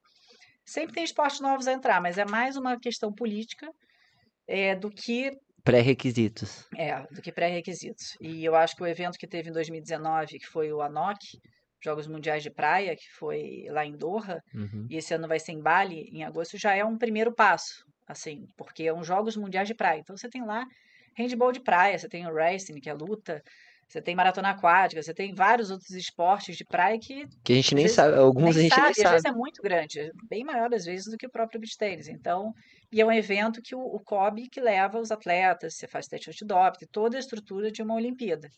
Então, acho que isso Então é, o é Mar- o difícil entrar Marquinhos mais pode ter esperança, esporte. então, porque ele tá desacreditado. porque É, porque na verdade eu, a- é difícil colocar mais esporte. A Olimpíada já é É. bem, eu acho difícil né? também. E outra coisa, eu vejo o beach tênis, a gente criou um mundo. É sério isso, cara. A gente criou um mundo que a gente acha que todo mundo ama beach tênis. É. Pra gente, todo mundo. Se olha alguém na rua e fala assim, se o cara tá com uma camisa colorida, você já fala assim, aquele lá joga beach tênis. Aquele ali é beach tênis. Porque a gente acha que todo mundo joga beach tênis. É. Todo mundo. Minha família acha que eu sou louco. É, eu acho que Tá, um, um- um passo também pode ser é, incentivar cada vez mais os jovens, assim, quando eles colocaram os últimos esportes ali, skate, surf, escalada, você pega o skate, a galera de 12, 13 anos competindo, para dar uma renovada É é, nesses futuro, né? esportes também. Então, eles trouxeram, depende do país que vai organizar, se o país também É, quando é pede. sediado no país, você pode escolher um esporte, né? Que pode É, levar. você tem, você tem essa, essa chance. Apesar que, assim, teve Rio 2016 e o beach tennis não foi, foi escolhido. O futevôlei tentou muito e não conseguiu. Você acha que hoje, se tem no Brasil, o beach tênis é escolhido? Ah, eu acho que tem chance. Eu acho que tem mais chance que o fosse, é, futebol hoje. É, Olha você lá, acha? olha lá. A sua bolha. É, eu não sei, assim, o futebol, o quanto ele está difundido no mundo, como é que é a questão de federações, de organização, tudo isso é importante. A gente, por exemplo, como eu estava falando, teste antidoping, você não tem no beach tennis, você só tem nessas competições. Quando você está ali representando é, ou os Jogos Sul-Americanos de praia que teve, que aí é o COB, também tem estrutura por trás, ou esse Mundial. O- Todos os outros torneios você não tem, então isso precisa... Imagina o custo disso, impossível hoje para o beach tennis. Ah, E isso é uma coisa importante, assim, para o jogo limpo do, do esporte. E não tem essa A estrutura, nunca gente nem tem noção, né? O pensado. beach tennis nem tem noção disso, né? Ele acha que, ah, eu vou pra Olimpíada, preciso mudar pra mais quatro países pra levar lá pra ver se atende os pré-requisitos. Porque você fala que todo mundo fala assim, ah, por que que o beach tennis não vai pra Olimpíada? Ah, porque não tem quantidade de país ainda praticando. Acho que não é só isso, né? É, eu acho que é mais força política. Até É. que quando o vôlei de praia entrou, acho que foi em 96, Atlanta, eh, era muito forte o vôlei de praia nos Estados Unidos. E o Brasil também era muito forte, até que o Brasil ganhou tudo. Foi a primeira medalha eh, olímpica feminina, né, com a, com a Jaque e com a Sandra. E ali foi, entrou super rápido. Foi assim, entrou o vôlei de praia e ficou. E o vôlei de praia é um dos esportes mais assistidos, muito legal, assim, de Muito ver, as pessoas dinâmico, né? gostam, é, está sempre cheio. E difícil, não vai sair. Você vê que o vôlei de praia talvez tenha até diminuído um pouco o número de praticantes no Brasil, mas você tem Olimpíada. Então, você tem Bolsa Atleta Olímpico, você tem atleta ali treinando, porque isso, isso também ajuda os esportes. A gente surf, pega- quando entrou agora também, ah. teve criar, que criar uma confederação. Agora tem o, o break, que entrou em Não. Paris também, teve que criar uma confederação. É isso que eu não entendo, cara. Eu não É. conheço ninguém que dança break. tá vendo como mas que são mundo? Tem, tem um mundo Mas grande, é- a gente, a é. gente, tá- a gente desconhece. provavelmente tem no mas mundo inteiro. Tem no mundo Tem. inteiro, mas é Tem. justamente isso. Tem E a gente acha que é o beach tênis só, cara, na nossa cabeça. Tipo assim, pô, quantos caras você conhece que joga que dança break? Quantos joga beach tênis? Você entendeu? Procura uma terapia, Marquinhos. É difícil, cara. Não, mas é. É porque, tipo assim, é o nosso mundo, né? Tipo, a É. gente se isola no nosso mundo e acaba esquecendo que tem milhares de pessoas em volta fazendo É. outras coisas, né? Sim, sim. E as pessoas acham que pro beach tênis sobreviver tem que ser olímpico. Eu não penso assim. Eu acho que pro beach tênis sobreviver a gente tem que apresentar ele para mais pessoas, né? É. Eu acho que isso é mais importante. Porque eu não, eu não lembro ninguém que parou de jogar beach tênis que eu conheço assim. É, ele foi muito apresentado, ainda é assim, como entretenimento, né? O É. esporte é entretenimento. E o beach tennis, ele veio com essa, essa Ideia, né? ideia, né? com a música, quando ele começou na Itália lá, os, os banhos, né, que tem em Marina de Ravenna, é, o cara queria movimentar o bar, vamos colocar ali esporte para movimentar o bar, e, e foi um pouco assim, coloca música, então criou-se esse ambiente, o, torneio de Aruba, o DJ tá dentro da quadra ali, agora a música já A reunião. diminuiu, assim, porque antes você estava jogando, você não conseguia nem falar com o parceiro, que a música era tão alta. Então foi profissionalizando também tudo isso. Mas é entretenimento, as pessoas gostam ali de assistir, o público amador, ele quer sentar numa área VIP, pagar, ele vai pagar se ele tiver um espaço legal, ele puder ali fazer uma social, beber alguma coisa, comer. Então, isso é, é legal, assim, de Aham. fazer. É, eu tô há cinco anos dando aula de beach tênis. O que eu falo pra todo mundo é o seguinte, né? Tipo, o beach tênis ele traz uma coisa, Joana, que eu acho que nenhum outro esporte, isso daí todo mundo que pratica qualquer esporte vai concordar, que é o prazer de você sair com a sua família de casa e praticar uma atividade física, porque hoje sai marido, mulher, pode ser que lá eles briguem e parem de jogar junto, mas que eles saem de casa pra jogar junto, eles saem, né? Tipo, qual esporte que fazia isso? Você lembra de algum, Ricardo? É, Não. sem dúvida. Eu acho que esse é o, é o grande diferencial, assim, do, do beach tennis. Eu acho que eu às vezes comparo um pouco com corrida de rua, porque tem corrida de rua toda semana em algum lugar, a pessoa chega e volta para casa com a medalha É, que de concluiu, que participação. cada um tá correndo para um lado, né? Você tem um pace diferente, o Uhum. filho tá correndo ali, a mulher. O beach tennis tá todo mundo jogando junto, e isso é legal. Eu acho que essa é o, o legal do- da modalidade. Você E vai você não, competir. não precisa ter um histórico esportivo pra entrar, pra começar. Não, você vai. Nunca joguei nada na vida, vai lá Você vai estar lá consegue. jogando, né? Neto com a avó, É. pai com filho, marido, mulher. E, e eu acho que isso é legal porque você tem todas as categorias e você está num ambiente legal, Ah. saudável. Eu acho também é, o beach tênis, por trazer um pouco essa coisa do tênis em relação a regras, a fair play, eu acho que isso é importante. Tem outros esportes que é um pouco mais difícil. Eu acho que ele educa também. É, educa bastante. Educa, tem as regras, você tem que seguir as, as, as regras também, essa coisa do, às vezes, do silêncio, em alguns momentos. Ele tem ali um, né, uma mistura um pouco. E fora o clima de praia, né? Que quem não É, tá na praia É, vivencia isso É, todos então, os dias. mesmo que não esteja na praia, as academias, as arenas criam Dá a esse sensação. clima de É. praia. Então, acho que pro, pra galera que. Né, Todo mundo tem o paulista, privilégio de treinar que- no Rio de Não, você Janeiro. chega aqui, se tem uma arena num. Primeira parede que tiver, o que, que o cara desenha lá? O mar. Uma- É verdade. Coloca lá, né? É, põe É, lá. Isso é ó, no mundo inteiro. Já vi arenas lá fora também, lugares frios, nevando lá fora e tem a praia, assim, ó. Então isso você é sente que você tá no. Em São Paulo, antes o pessoal ia para Santos. É. Agora tem várias arenas. Não, e São aí, Paulo tá surreal. que eu acho também legal para as empresas. Eu acho que é um esporte hoje também que as empresas buscam para para você criar um ambiente, né, é, com os funcionários ou oferecer para algumas pessoas Um de, extra, né? é, vamos, sei lá, ativar aqui essa marca, vamos fazer um evento para os funcionários, é um esporte, vamos dizer, fácil de você Mas colocar poucas arenas estão explorando isso. A gente viu em São Paulo, tem explora arenas bastante, né? pequenas. Aqui em Campinas não tem Não. muito. Não tem muito, é, Mas lá em não. São Paulo é surreal Paulo. É. São Paulo tem muito. Ah, A depois gente, a, a gente mesmo no Rio, a gente já fez alguns na praia, assim, também, para empresas que o pessoal busca, principalmente festa de final de ano, juntar todo mundo, faz ali a brincadeira e sai um pouco daquela coisa do escritório, e aí tem um, um ambiente mais descontraído e uma modalidade que todo mundo consegue fazer, vamos dizer assim. Mesmo né? que nunca tenha praticado, né? É, E você pega assim São Paulo, já é muito engraçado que você vira uma ruinha assim, aí tem um portãozinho, você olha assim, tem uma tela, duas quadras. Uma grudada na outra. Aí você anda mais um pouquinho, duas quadras. Lá em São Paulo, onde Não você tem passa, grandes arenas, mas são todas são poucas as grandes, mas assim, tem legal pra caramba. bastante assim. E outra coisa também que a gente fala muito é a realidade do professor, né? Hoje virou uma profissão realmente, muita gente vive de beach tennis, muitos professores aparecendo, surgindo do nada aí também, mas outros muitos bons, outros ruins, como toda profissão existe. E, e virou um mercado também isso, né? Virou uma profissão Sim. de verdade, né? Sim. E você dá aula hoje ainda, ou você só cuida da meta? Então, agora, nesse momento do ano passado para cá, eu tenho ficado mais com a Meta. Minha irmã é sócia, a Paula, a gente é sócia da Meta, então a minha irmã fica muito mais, porque eu tenho viajado bastante com os torneios e as clínicas, também os eventos. E eu não estou dando aula fixa, eu fiquei mais num, fazendo aula Tipo- avulsa.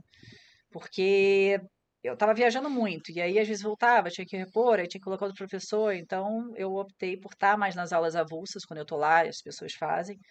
Tem uma aula que eu dou toda terça-feira também para as meninas lá da Barra, que é super legal, assim, que eu já avisei, quando eu estou em torneio, eu vou... Eu gosto, eu gosto de dar aula. Eu já gostava, assim, no tênis, quando eu parei de jogar, tinha eh, escolinha de tênis para criança, a Samantha também, a gente começou junto um projeto lá no Rio, eh, dava aula, viajei com a Natália, né, como eu falei, com a Ingrid, então, assim, eu gosto dar aula, eu gosto de ensinar, mas eu não consigo ter essa rotina porque eu gosto também de dar clínica e levar o esporte para qualquer lugar do, do Brasil ou do mundo. Então, É eu que a mulher optei. também faz tudo, a mulher dá aula, cuida do point, comentarista, joga. Para... Ô, pelo amor de Deus, hoje arruma tempo pra isso. Fala pra mim, como que treina ainda? É, Ah, como, como que é, treino, como que é a sua treino. rotina de treino aí pra galera ver Não, como eu é? treino, assim, a- ali na meta a gente treina em Ipanema, a, a Daina, a Flame tá lá no Rio também, ela tá viajando bastante para as tô esperando a senhora, competições. viu, dona Daina? Tô esperando, viu? Ela tá lá, a gente consegue treinar quando tá lá. O Rafa Simões, que trabalha com a gente, a gente puxou um pouco ele para ajudar a gente ali nos treinos, né? A Flame também treina lá com o Gimpel. Então, a- no Rio você viu, né? As pessoas, a gente tem. Às vezes é difícil combinar com um parceiro de treino, então a gente treina muito junta quando a gente tá lá, tem um horário. A, a Flame gosta de treinar mais, então ela treina às vezes mais de um período também. A parte física eu faço na Lunge Trainers, que é um lugar bem legal, assim, que, que eu encontrei E fica que eu onde tenho lá? flexibilidade na Barra. Na Na Barra? Barra, tô morando na Barra. E lá eu tenho flexibilidade porque é um estúdio, o Rafa Lund, ele tem uma estrutura com vários personagens. A gente faz uma periodização e tem sempre um personal. Então, se essa semana agora eu vou viajar, eu consigo fazer segunda e terça, depois eu tenho essa flexibilidade do horário. Então, Que eu massa. consigo ter essa continuidade e funciona bem. E lá no MapGo, que é do lado ali de Ipanema, a gente tem lá a estrutura de avaliações, de fisioterapia, massagem. Ah, o meu volume de treino ele não é tão alto, tá? Porque eu acho também estou numa fase agora que, assim, não numa fase agora, para mim sempre foi mais importante a qualidade, mas agora, mais do que tudo, é, é a qualidade e a recuperação. Eu acho que os atletas novos poderiam treinar mais, claro que conciliando, né, com a escola. Eu sempre falo que não deixem de estudar, não incentivem a parar de estudar, academias e Ainda né? É, eu assim, nunca tive isso, no, nunca quis parar de estudar, e meus pais também nunca me incentivaram, mesmo no tênis, que é um esporte muito mais difícil, porque, né, os torneios, as competições, mas dá para conciliar, acho que dá para você estudar um horário, treinar depois e, e se preparar, e eu acho que é a qualidade, acho que não é a quantidade, você fica ali às vezes quatro horas, mas e aí, você tá treinando o quê, né? Aham. Eu acho que isso é a parte mais difícil, você estava falando de, de professores hoje, é que tem muita academia abrindo, então vai ter demanda, vai ter espaço, tá? Que nem Uber, pô, tá tendo mais carros, as pessoas estão procurando, vamos ter mais motorista, vai ter motorista ruim, vai ter motorista bom, você vai ser black, você vai ser X, né? Comfort. Então, tem, claro que a longo prazo, eu acho que existem todos os tipos de professores. Às vezes o professor bom é aquele que ali está de manhã às 6 horas da manhã te motivando. Ele tirou você de casa porque aquele aluno quer fazer aula com você. Às vezes ele não é um cara que ensina uma mulher que é a melhor técnica do mundo. Então, eu acho que é muito. é, o professor, ele é um pouco, às vezes, É psicólogo, é pessoal, é estar perto da casa dele. Também não adianta ele estar lá longe, tem que pegar o carro, fica no trânsito para treinar uma pessoa que Que não quer então é muito também. muito, é uma relação assim que nem um personal. Eu acho que o, o, o professor, né, vamos dizer, ele tem que motivar o aluno, ele tem que incentivar. Também não é um lançador de bolas que vai ficar ali lançando, lançando sem parar. Tem que saber corrigir, tem que, né? Mas tem gente que vai ali que está contando caloria. Então vai ser uma um cardio ali mais Acho que o melhor professor é o que consegue entender isso, né? Porque Entender ele o consegue tirar o que o professor quer, o aluno quer, né? Então, É, que vai lá pra dar risada. fazer, fazer se divertir. Você vai ali, a gente lá na meta, olha, qual é o seu objetivo? Então a gente tenta ao máximo colocar o mesmo grupo que tem o mesmo objetivo. Não adianta eu tô ali para competição e tem um outro ali do meu lado que quer ficar batendo papo, foi para lá para bater papo. Então vamos colocar esse grupo junto. E às vezes o nível, ah, eu quero fazer com meu amigo, com a minha amiga. Então eu acho que você saber criar esses grupos, né, de É a parte são mais difícil. importantes. É, você dá aula, né? Você sabe Nossa. que Tem o cara da bagunça, tem o cara que quer emagrecer, eu é, e o professor ali na hora, vai ter dias que vai chegar o aluno ali que gosta de treinar, ele vai estar pensando em outra coisa. Então, você ter essa, né, você conhecer o aluno, você tá ali, é aquele momento, ah, não é ficar ali pegando o celular e dando aula, e, sabe, é o horário, é, você tá ali para o seu aluno. Então, é uma dedicação, não é um trabalho fácil, É, você tá cê- ali no dia a dia. Você tá exatamente pra isso lá, né? É, Eu brinco. Voltando, voltando um pouco lá atrás, você lembra do evento ou da época que de um torneio que você foi e falou, puta, agora o beach tennis pegou mesmo, que virou a chavinha assim, você lembra disso ou não? não Ou foi se teve- acontecendo assim? Eu acho que foi acontecendo. Eu não lembro assim. um- Eu acho que para a gente do Brasil, é, a questão da gente sempre ter muitos resultados desde lá de trás. né, Você vê que o Mundial por equipes começou em 2012. né, Aham. Oito anos a gente jogou na Rússia. 2013 a gente ganhou da Itália na final. Então ali já o Brasil e a Itália já começou a criar rivalidade lá atrás, que vem até hoje es- desses dois países. Então acho que isso o movimento que a gente fez aqui dos atletas, organizar torneio, né, ajudar a federação, é, trazer mais gente, vamos jogar, emprestar raquete para um para outro, né? Isso foi crescendo. Eu Não saberia dizer um evento específico que foi ali a O divisor, de divisor águas. de águas. Eu acho que Aruba é um evento que peguei desde o início, então começou ali em 2009, com, sei lá, acho que seis ou sete atletas brasileiros, e o que virou Aruba depois, né, levando 600 brasileiros. Isso antes ali de 2019 ali. Depois parou, Aruba ficou dois anos sem fazer, e voltou agora na ITF, enfim. Mas era um evento que realmente todo mundo desejava ir para Aruba. As pessoas queriam estar em Aruba. Ficou o ano inteiro esperando Aruba. Aruba. Agora, não sei, entendeu? Um Mundial na Itália, quando era na Cervia, né, quando eu e a Rafa a gente ganhou lá em 2016, era uma arena enorme, era muito grande, era uma, uma galera, você não conseguia chegar para assistir na quadra central, era muita gente, você pegar fotos antigas. Aham. Aí foi para Terratina, aí já não, não tinha muito ali quadra para treinar direito, para jogar, não tem público, aí perdeu um pouco a- o que era o Mundial de duplas, que era realmente fantástico, todo mundo queria estar lá jogando. E aí os atletas já começaram a não querer.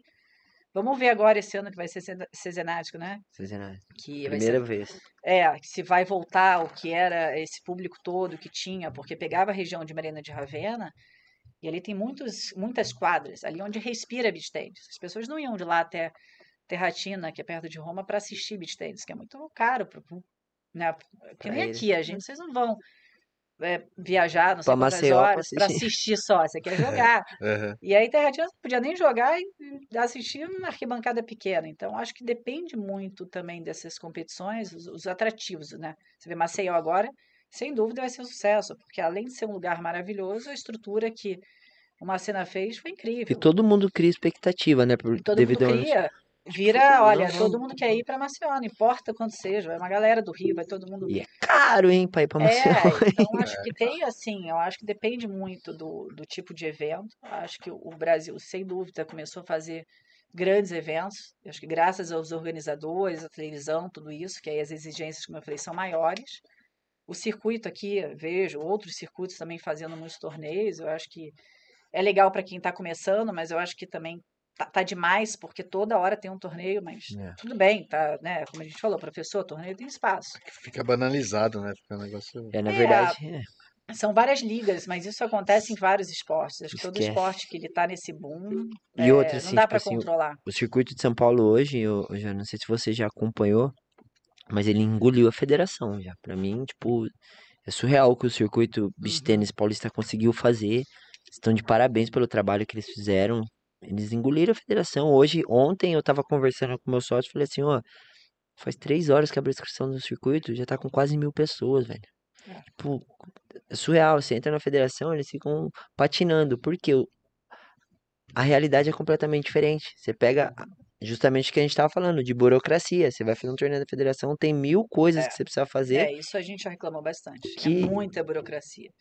E às vezes não dá data para alguém que quer fazer, e aí não, não dá data, e aí depois dá data para o outro. Então, assim, ficou uma coisa um pouco. De ego, né, na verdade, né? É, difícil, assim, as pessoas vão pela qualidade, né? O circuito ele já tem a própria estrutura, acho que o fato de ter ali o Play BT também é legal, porque criou ali uma coisa legal de visibilidade. O jogador vai lá, ele sabe que ele pode estar ali numa quadra central, né, mostrando a marca dele, o patrocínio, acho que isso é legal, acho que outros tão, vão também começar a copiar esse modelo que, Já que, tem que é um vários, né? sucesso, então acho que que vira referência, mas é, é difícil você controlar os jogadores assim para jogar, porque também tem muita gente, né, jogando. É, eu falo, tipo assim, hoje a gente já vê também que os atletas de ponta, hoje, que nem a gente tá falando de programação de, de torneios e tal e tal, a gente fala, dificilmente você vê os top 10 jogando no BT 200, assim, eles- se jogam, jogam com uma dupla diferente, porque é justamente isso, né? O número de torneios que tem, né? Não tem como você estar em todo lugar todo final de semana, né? A não ser que você É. precise muito dos pontos, né? Aí, É, mais questões de alinhar qual que é o objetivo, né? sim, E, sim. co- e qual que é o seu objetivo pra esse ano? Objetivo. Ah, eu, eu gosto de jogar, eu, eu curto jogar, eu acho que é, o legal assim de estar tanto tempo é você ver como o esporte evoluiu. Então eu acho sempre que a gente tem coisas para evoluir, melhorar, analisar o fato de estar jogando é bom para minha academia, é bom para as pessoas que estão próximas também. É, eu joguei agora o BT50 com a Kaká, que é de Goiânia. A Kaká tem 14, fez 15 anos agora, foi super legal, uma experiência legal também assim de poder estar ajudando essas meninas. Se tiverem mais meninas assim novas, eu vou querer também jogar. É, acho que não tem mais pretensão de ser número um do mundo, até porque Gasperini, acho que tem que esperar um pouquinho aí para. Elas dominaram. Mas me manter ali, ter uma dupla, vou jogar com a Marai, que agora é alemã. A Marai que foi, já tá das antigas lá também. A Marai que também jogou muito tempo, ganhou o Mundial com a Rafa, foi número um. Então a gente fechou agora para jogar esses próximos torneios no Brasil. Eu gosto de jogar, eu gosto de competir. Você vai fazer essa gira com ela, esses quatro Vou fazer torneios? esses quatro. Que massa. Eu acho que eu acho que fechar uma dupla seria o ideal. É, É o assim, primeiro passo, né? no beach tennis, eu acho, se você consegue, tipo, ali alinhar, né? Claro que às vezes cada um mora num lugar, difícil alinhar. O ideal seria ter a mesma equipe, treinar junto e não ter duas equipes diferentes para uma dupla, que isso realmente confunde muito.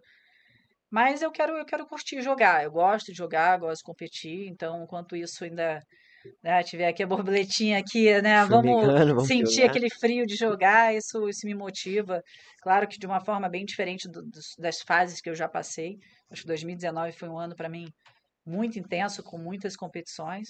Depois foi aquela pausa e eu praticamente não joguei nada durante um ano, nem os torneios que tinha que todo mundo Ia, ia. Eu do pano. praticamente praticamente não joguei nada durante o ano assim. E depois quando voltou, voltou com tudo, né? Você gosta de jogar mista?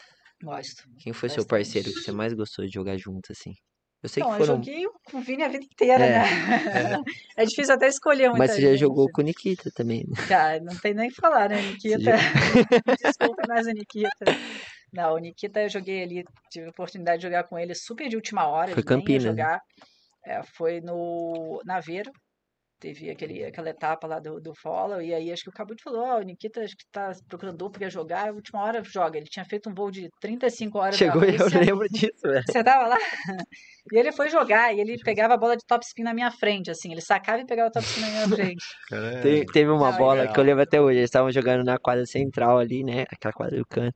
Aham. Eu acho que o Nikita sacou e a- não lembro contra quem, cruzou a bola. É. O Joana armou pra ir assim, o Nikita entrou na frente assim, É, fum! essa bola foi. Aí ela pegou, olhou pra cara dele assim, ele- aí eu acho que ele tomou, ela tomou um lobby, ele já tava lá atrás de novo. Ela pegou e fez assim, tá bom, né? Beleza. Joga aí. Não, ele, Imagina se ele tivesse dormido. não, ele, ele é incrível, assim, ele jogando mista. O Vini eu joguei a vida inteira, todas as O competições. Vista é- quando Vini é misteiro, né? É, é. Ele, ele tá ficando velhinho. Ele fica me sacaneando que eu tô velhinho, ele tá ficando velhinho também, sacaneio ele. Não, mas ele joga muito bem, ele tem muita experiência, ele sabe, né? Mas você vê que hoje muitos jogadores é, jogam muito bem mista. Eu joguei com Tremura, que é um menino mais Uhum. novo, assim, Tremura foi pro Mundial na Rússia lá de 14 anos e ele joga muito bem mista, sabe se posicionar. É, é diferente o jogo feminino, masculino e mista, são três jogos diferentes. Mas eu gosto. Pena que eles não estão fazendo mais torneios com premiação, que essa seria a ideia, criar um ranking. Porque o que está acontecendo? Está tendo BT10 agora em dois dias. Chave gigante. Era em um dia, agora virou dois. Qualify em dois dias. Então, Os eles torneios estão começando na quarta, velho. É surreal. quando é que eles cara. vão colocar mista? Então, assim, eles precisam pensar o que, que eles querem desenvolver, porque não está tendo mais mista nos torneios. Pouquíssimo, Acabou. né? Acabou mesmo, Acabou. de E verdade. esses torneios grandes. E não fica atrativo também pro atleta, né? Porque, querendo ou não, é um desgaste É. tão desnecessário. Eles Porque tentaram no passado, eles faziam, só que eles faziam assim, por exemplo, no domingo, acabava sábado fazendo no domingo. Aí domingo a galera já tá, quer ir Querendo ir embora, embora, e né? aí fazia às vezes premiação, mas ninguém sabia, não divulgava. E é um, é um, é bem legal a mista. Eu acho Meu, legal de assistir. eu adoro mista. É. Eu acho que é um dos jogos mais dinâmicos que tem, assim, porque tem tudo. Sim. Tem tudo, né? O volume de jogo é absurdo.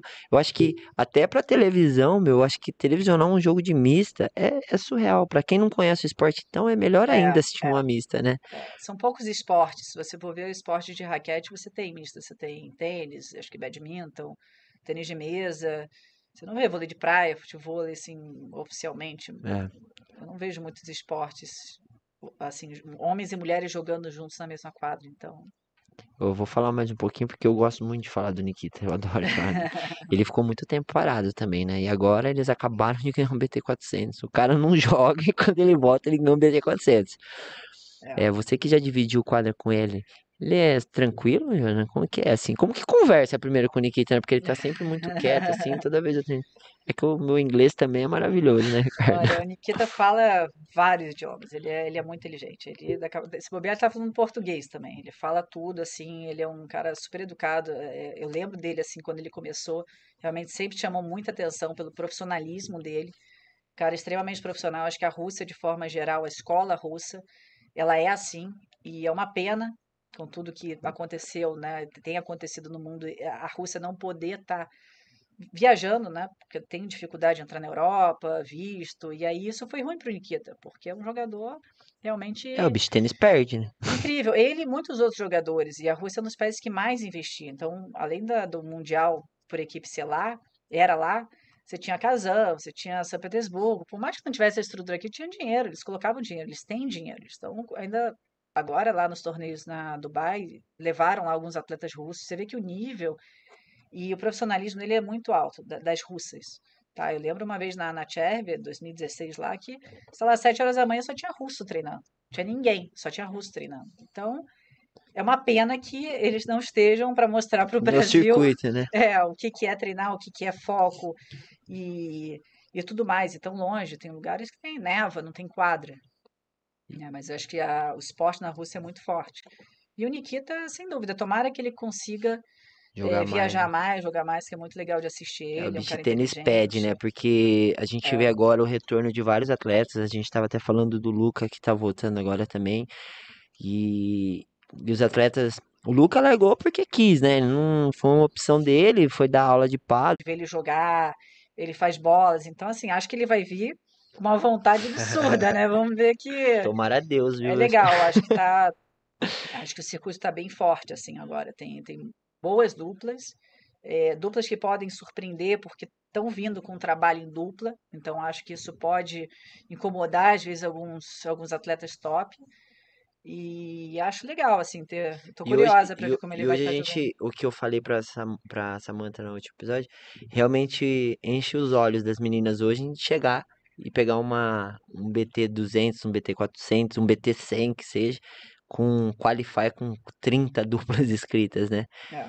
Eu acho que essa é a realização de vocês, né? Porque lá atrás foi tão doído, né? Tipo, às vezes não tinha nem torneio. Eu falei pra ela, né? Você tinha que ficar ligando, tentando arrumar gente pra jogar, porque não fechava a chave praticamente, né? É, é E hoje, verdade. que nem você vai jogar um torneio que começou ontem, você vai jogar depois de amanhã, eu acho, né? Sim, sim. Porque tá rolando já o torneio com qualify feminino, masculino. É Isso é amanhã muito já bom, né? começa os jogos, né? Os jogos. amanhã, Amanhã. amanhã. Acho que de uma forma geral, os esportes, as mulheres, elas eh, têm um pouco mais de dificuldade de competir, assim. As mulheres, elas é diferente, né? O universo feminino e masculino. Eu vejo pelo amador também. A gente tem uma aluna que acabou de começar a jogar, iniciante. Ah, peraí, eu não me sinto bem ainda porque você vista, assim. O homem já começa a jogar, ele quer competir, Não, já é quer. da, né, da essência dele. Então, isso acontece em vários esportes, não só no beach tênis. Hoje a gente vê com eu acho que com os exemplos, você começa a mostrar hoje também os exemplos das mulheres em várias áreas, isso mudou. Hoje a mulher é criança, você vai fazer o esporte que você quiser, esporte com bola. Se você pega as pessoas mais velhas hoje, as mulheres, elas não podiam fazer esporte com bola, não podiam ter esporte de O mundo contato. tá mudando, né? Tá mudando. Então hoje Era esporte de homem ou esporte de mulher. né? é, e tinha essas coisas, ah, contato, vai machucar, coitado, não, só balé, não sei o quê. Então, acho que isso começa a mudar. Então, essa geração que vem hoje, os pais já colocam qualquer esporte. É esporte e vai, né? Coloca para gastar energia. Então, isso faz mais meninas jogarem, competir, ver que elas podem estar ali, ter mais essa autoestima e, e, né, e querer jogar, e isso tá vendo a outra, então a mulher também é competitiva, então ela quer treinar para ser melhor do que a outra, ou quer estar com a roupinha melhor do que a outra, enfim. É uma loucura. Alguma competição tem, né? Então acho que isso é legal. Tem muita gente nova. Acho que tem os exemplos aí bacana também no beach tennis. Acho que no feminino também sempre Demais, teve. Então acho que, que isso também é um exemplo, né? A gente antes dava exemplos de atletas sempre modelo masculino para as mulheres. Agora a gente tem atletas Não, tem mulheres, os referência, né? sem referência. Então acho que isso muda também, né? E Quem, quem foram os maiores que você viu jogar de todas essas. O, o Ayrton Senna do beach tennis. Quem que De quê? De homens, mulheres, De De homem e de todo, né? mulher, de todo. Olha, é difícil falar Gênio, assim. assim. é, eu, eu sempre, no masculino, Garavini, eu sempre gostei do Garavini, assim, na época que ele jogava, era impressionante. O feminino, a Daina, sempre foi uma, uma atleta que eu admirei. surreal Eu mesmo. jogava contra ela, assim, era pô, final de Doha lá. Ela depois conta a história, ou eu conto um pouquinho. A gente fez uma final e a Rafa contra ela e a Nicole, que foi uma luta, assim, foi um jogo e era muito duro enfrentar ela, porque é uma jogadora muito inteligente, que muda o jogo de repente, faz você Ah, quem pensar o tempo fala? inteiro.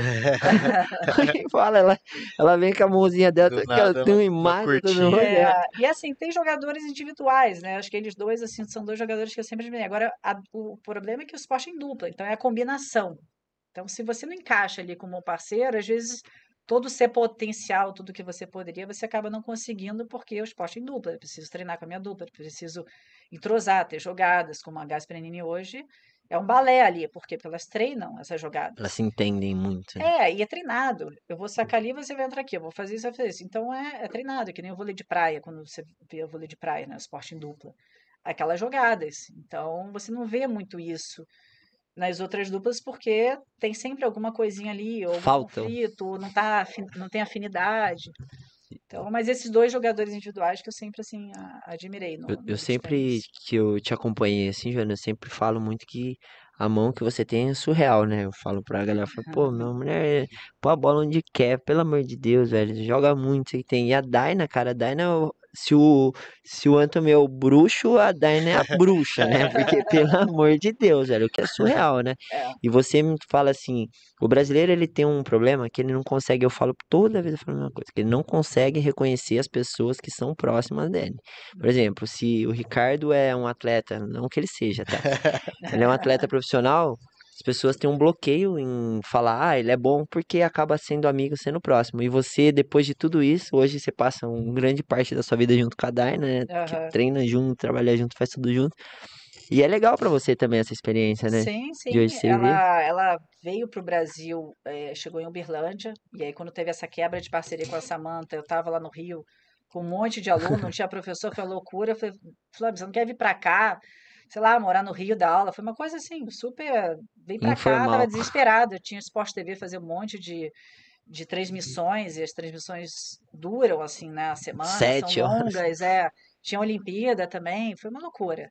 É, e aí ela veio, e aí a gente começou a dar aula e foi assim, a gente, é, a gente bate às vezes de frente algumas coisas, porque a gente quer muito que as coisas fiquem boas, funcionem. Ela é uma atleta extremamente profissional. E aí foi ajustando. Aí chegou esse momento também que ela também está nessa aulas avulsas, viajando. Claro que o objetivo dela é bem diferente do meu, a gente chegou a jogar junto, mas ela está em outra, outra fase de objetivo. E trabalhar é muito legal. Então, assim, eu, eu admiro muito jogadores que são profissionais, sabe? Que que estão ali. Pô, você vai para o torneio, primeira coisa, peraí, eu quero treinar, marcar quadra, onde é que é o restaurante que eu vou comer? Isso, a minha vida é essa, né? Eu conhecia muitos clubes no mundo com, com tênis, eu quase não conhecia cidades, assim. Acho que o atleta ele precisa entender que essa é a vida dele. Você quer ser atleta profissional, sua vida é essa. né? Não é... É, tem que abrir mão, né? Não adianta. É, é um sacrifício ali que você tem que fazer, mas a sua vida é essa. Você vai treinar, você vai, vai treinar um período? Não, treina dois períodos. Não torneio vai treinar um período só. Treina dois, se você puder. Treino, né? eu Com uma pessoa, com outra. Meu parceiro não quer treinar, treina com outra pessoa. Às vezes é difícil, porque nem todo mundo quer treinar e, e tá nessa estrutura, né? Vai na academia, vai. Enfim, então acho que. É difícil mesmo, né? Alinhar, alinhar tudo. Nunca É. vai ser 100%. É um relacionamento, né? Uma parceria é um É, relacionamento, a na verdade. dupla, a dupla A tem que dupla ser. até. E tem que estar alinhado um pouco essa questão dos objetivos. E eu acho que o principal hoje é as equipes talvez se comunicarem. Por exemplo, se você tem uma equipe que um, você está, sei lá, numa cidade e outro está em outra, e tem um técnico, alguém, se não comunicar, começa.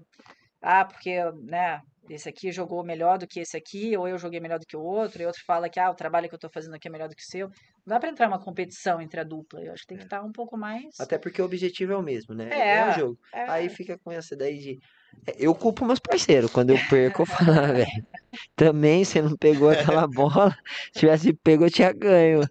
Porque eu não sou profissional, não tenho essa cobrança, né? Agora o profissional ele tem que agir como profissional, né? Não tem É, e condições. pro amador também é difícil encontrar uma dupla, né? Esquece, o amador não acha É. nunca. A não ser que o cara beba junto com você, seja seu amigo. É porque, na verdade, o amador, pra ele achar. É que tem amador e, e os, os pró os pró-falso, né, que a gente fala, né? Que tem amador que se comporta como jogador profissional quando ele acha conveniente a ele, né? Quando ele acha que tem que ser profissional. Mas, enfim, aqui em Campinas a gente é muito forte de beach tênis. Uhum. Então você vai jogar um torneio na A hoje aqui, eu tô desistindo. Eu já desisti. Por quê? Porque você entra num torneio de A aqui, a molecada joga beach tênis o dia inteiro.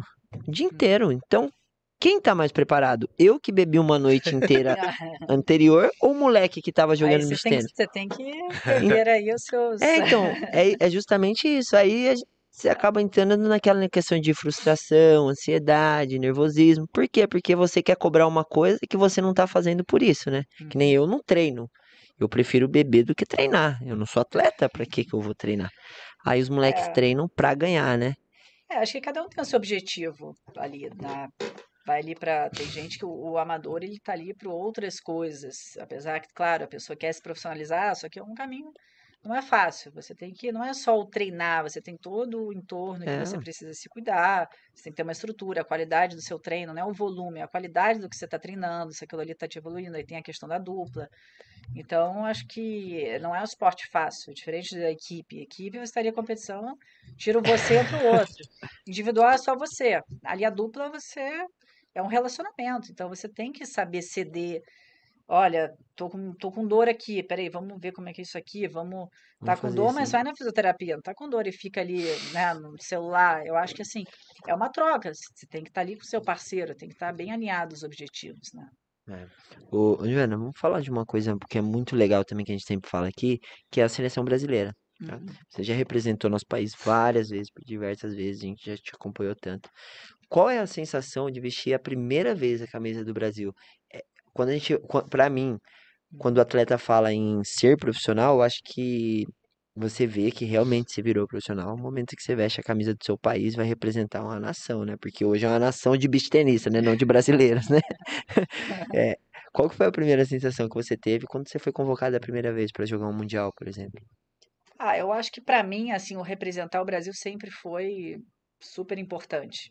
Eu acho que desde a época do tênis, assim, então desde que eu jogava sul-americano, pan-americano, que eu, né, de tênis joguei três Uhum. vezes, duas medalhas de ouro, uma de bronze, Olimpíada. Então, para mim sempre foi meu objetivo estar nesse, desde o tênis. Então, já é uma coisa que quando começou no beach tênis e está tanto tempo representando a seleção, para mim realmente é diferente. Assim, você vestir a camisa, você tá dentro de uma equipe, você tem um. é, isso me motiva muito, é uma energia diferente, sabe? Então, para mim, todos esses anos que eu joguei, joguei praticamente, acho que todos os anos até 2019 e 2021, que foi o último mundial que eu joguei ali por, é, por equipe, né? É, para mim sempre foi muito gratificante. Eu acho que o fato de você estar ali, de você não sei, é assim, uma coisa inexplicável. É como eu- quando eu fui para a Olimpíada, acho que foi um marco assim na minha vida. Eu queria ir para a Olimpíada, criei lá um calendário, sabia que dupla seria mais fácil do que a simples, que simples eu tinha que estar top 100 e fui atrás. Então acho que o atleta hoje, acho que criou-se também esse desejo de estar na seleção. Você vê que os atletas, isso foi criado, porque os atletas estão lá, representam, tem aquele estádio. Você vê que o juvenil também, quando jogou lá na Quadra Central, no Mundial por equipe, assim, é, é uma energia diferente, está representando o Brasil. Porque às vezes o, o beach tennis tá, eu tô jogando com a Marek, que é alemão, eu tô jogando com uma italiana, eu tô jogando com uma francesa. É diferente quando você tem ali seleção A brasileira, equipe, né? né? A equipe, ou própria dupla, né? De um pan-americano, ou um sul-americano. Então acho que É, é eu diferente acho- o sentimento. Eu assim. acho muito legal isso, porque eu lembro agora na, na, na última convocação que o Léo, que é o Léo Branco, que é meu amigo, foi convocado para como a quarta atleta para a seleção. Ficou super feliz, tal, tal, tal, e a gente tava conversando disso, né? Eu falei, pô, Léo, que legal, né? Parabéns, tal, tal, tal. Ele falou, velho, vai ter torneio tal, tal, e ia sair uma convocação para a Federação Paulista, velho, para jogar o Copa das Confederações no Sul. Aí eu falei, você vai pro torneio? Ele falou, não, tem chance de ir pra Copa das Confederações. Eu tô ansioso, eu nunca fui convocado pra Copa das Confederações. Então você vê que essa nova geração, eles estão preocupados com isso, né, velho? Sim. E, e é muito legal isso. Você vê o olho. Quando ele foi convocado, ele ficou feliz pra caramba, velho. Falei, caraca, Léo, parabéns, legal tal. Porque realmente, né, é diferente, né, você representar uma, uma equipe, uma federação, É. uma seleção, né? É, é, é um sentimento diferente e você está sendo convocado. Então, assim, você está ali por algum mérito, você está É um sendo chamado, um reconhecimento, né? reconhecimento. É. né? Não é você entrar num torneio já no profissional, porque né, você Você entrou. pagou a inscrição, né? É, você foi, você tem um reconhecimento de estar ali. E aí você está dentro de uma equipe, numa estrutura diferente. Nossa, mas deve ser, deve ser surreal. E ainda mais, tipo assim, eu, eu falo mais pelas pessoas que vão. Você já tá lá faz tempo, já, já vivenciou muita coisa. Que nem agora eu vejo as meninas que vão ou como quarta ou a terceira atleta. Pra elas, nossa senhora, a Sofia mesmo falou, pô, eu fiquei muito feliz na última convocação que eu tive. Porque tá do lado das pessoas que a gente vê, até porque a Sofia também não conta, também que já tá no top 10 do mundo, mas as meninas mais novas, tá junto com vocês é, é super diferente, É. né? E, e como que você, você lida com isso, assim, Jana? Você vê, assim, as meninas, que nem a menina de 14 anos que jogou com você agora. É mais difícil você controlar o jogo ou controlar a menina que tá do seu lado? Porque eu mesmo, se eu jogo com alguém assim, eu já fico olhando, assim, puta, eu vou fazer merda aqui, ela vai, vai dar merda. Como que você faz pra controlar, pra passar essa tranquilidade pra quem tá junto com você? Ah, eu acho que foi muito legal, assim, eu acho que é legal para as duas pessoas, né? Para mim é uma motivação também jogar com alguém mais novo. Para ela também, eu acho que ela com certeza estava ansiosa, sentiu a pressão, as meninas ficaram fazendo o jogo ali nela, teve que correr para trás, para vai tudo frente. nela, né? Coitado. Não, ela joga bem, a Cacá é uma menina que, que, como várias outras que estão vindo aí, então foi legal, assim. Eu acho que é, é legal você passar por isso. Quando eu era mais nova também, eu jogava tênis, pô, você tem a oportunidade de jogar com alguém mais experiente, com um ranking melhor, eu acho que é uma motivação. Às vezes só o fato de você estar treinando junto é legal, já começar a viver esse ambiente e conviver que isso se torne natural ao longo do tempo, né? Então acho que é uma experiência fantástica assim poder equilibrar e você vê muitos atletas novos treinando com grandes atletas, É, é o né, que em mais acontece centros, agora. é, isso, isso é importante, é importante já para começar a entender, você passa a experiência, também tem essa energia do, do, do juvenil que está ali, também a cabeça ainda tem muita coisa que você fala e que pega rápido, aprende muito rápido, acho que isso é legal, é, e quer fazer, se você dá um desafio ali, é, a menina tá ali, ela ouve e vai tentar fazer aquilo ali, porque para ela não tem os vícios que tem quando você vai ficando mais velho, as coisas, os bloqueios. A pessoa tá ali com a cabeça e vamos dar estímulos positivos para aquilo, né? Então, É, e é surreal, porque, tipo, pro beach tenista, que nem você está aqui agora pra gente, a, a, galera que não é do meio não tem noção do que é. Tipo, por exemplo, é, a gente vê o Baran, vê o Vini, são referência no- do país, assim, pra gente, né? A gente poder estar perto, de bater uma bola, de conversar, de tirar dúvida, fazer pergunta, é, é diferente, né, Joana? E vocês lidam muito bem com isso, né? Você, principalmente, eu vejo que é uma pessoa muito atenciosa, sempre quando a gente, as duas vezes que eu fui no Rio que você estava lá, você tá lá junto com a galera, tá conversando, tá passando informação. E, e é legal isso pro beach tênis, né? Muito importante. E como que você lida com o seu dia a dia, assim? Porque eu sei que tem a Joana atleta, a Joana comentarista, a Joana a- é, professora, tal. Como que a gente faz para lidar com tudo isso e ao mesmo tempo estar focado com os seus objetivos, assim?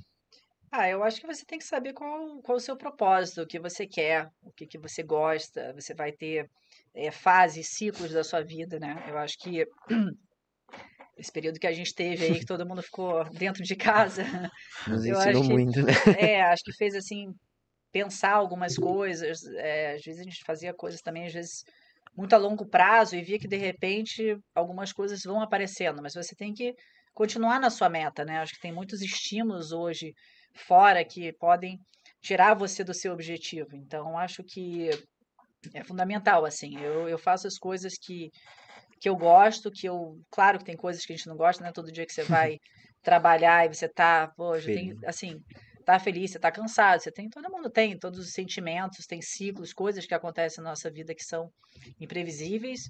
Mas eu acho que saber o que você quer, né? Qual é o meu propósito aqui? Eu acho que os atletas, a gente falando do Beach Tennis, eu acho que a gente deixou um legado, a gente tem deixado. Então, isso me motiva também continuar jogando. Eu vou saber o meu momento de falar, olha, agora parei, porque foi o momento de parar, cansei, não quero mais fazer isso, quero fazer outras coisas. Então, eu faço também outras coisas que, que não fica só dentro do beach tennis. Então, isso para mim é importante, Muito né? bom. Como eu falei, a comissão de atletas, comentarista, nunca imaginei ser comentarista. Não é uma coisa que eu fui atrás. Me chamaram em 2020, eh, em julho, me ligaram lá do Sport TV, ah, quer ser comentarista de tênis? Eu, assim, acompanho o tênis, acompanhava, mas não para ser comentarista. Então, fiz alguns testes e para mim foi um desafio muito grande, assim. Eu, eu ia ficar quase sem A galera acha dormir. que é fácil, né? Não, era assim uma pressão, não É imaginava puta que que era. responsabilidade. Não, a experiência que foi, assim, de fazer um, um teste, porque foi na época online, porque a gente não podia se encontrar, isso julho de 2020, era o Eusébio em casa, o coordenador, assim, com fone aqui, porque ele ficava falando, e quando eu falava, colocaram lá um jogo do Medvedev com Gofan, que nem estava acompanhando tanto, né? Nem sabia direito quem era o Gofan, assim, na época. Não acompanhava tanto, e agora, vai, comenta. E foi assim, muito estranho, porque você tá ali, mas eu gosto de estar tá fora da zona de conforto, eu gosto de desses desafios. Eu também então, sou assim. Então, para mim, assim, eu falei, pô, que legal, uma oportunidade. E foi. No início, com certeza, fui muito criticada, deve ser ainda, sei lá, mas assim, o início foi muito difícil, porque eu falei, pô, tem que estudar muito agora. E aí vieram, sei lá, oito semanas seguidas de torneios de tênis.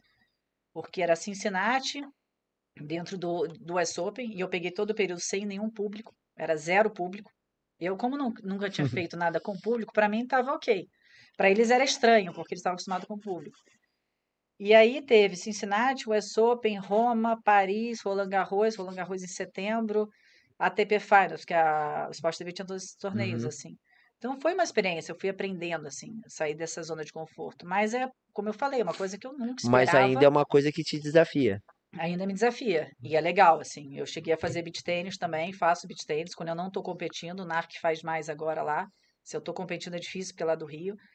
Mas, assim, como eu falei, é uma coisa que eu não esperava. Então, às vezes, eu acho que tudo que eu busquei, estudei, e o reconhecimento vai chegar de alguma forma para né, as pessoas. Então, eu não esperava, eu tô curtindo, tô gostando. E é muito tá engraçado isso, você falar da que a galera corneta, a galera fala, tal, tal, tal. Porque todo mundo acha que é muito fácil você sentar lá. Eu ponho o fone e fico lá falando também. Eu, eu era essa pessoa que falava pra pessoa, para, o que esse cara tá fazendo, velho? Eu faço isso daí de olho fechado. Não é fácil, cara. Principalmente comentar. Eu comentei em um torneio amador aqui. Aqui eu não tenho limite também, né? Mas eu comentei um torneio amador e foi, foi difícil. Você se pega em alguns momentos que você bloqueia assim e fala, e agora, velho? É. Quem que, que eu vou fazer, meu Deus? E, e, cê, e você é muito natural, a gente eu assisto algumas coisas que você tá comentando, alguns jogos, e eu vejo que é, parece ser fácil, né? Mas quando parece ser fácil é porque a pessoa realmente é boa no que tá fazendo, né?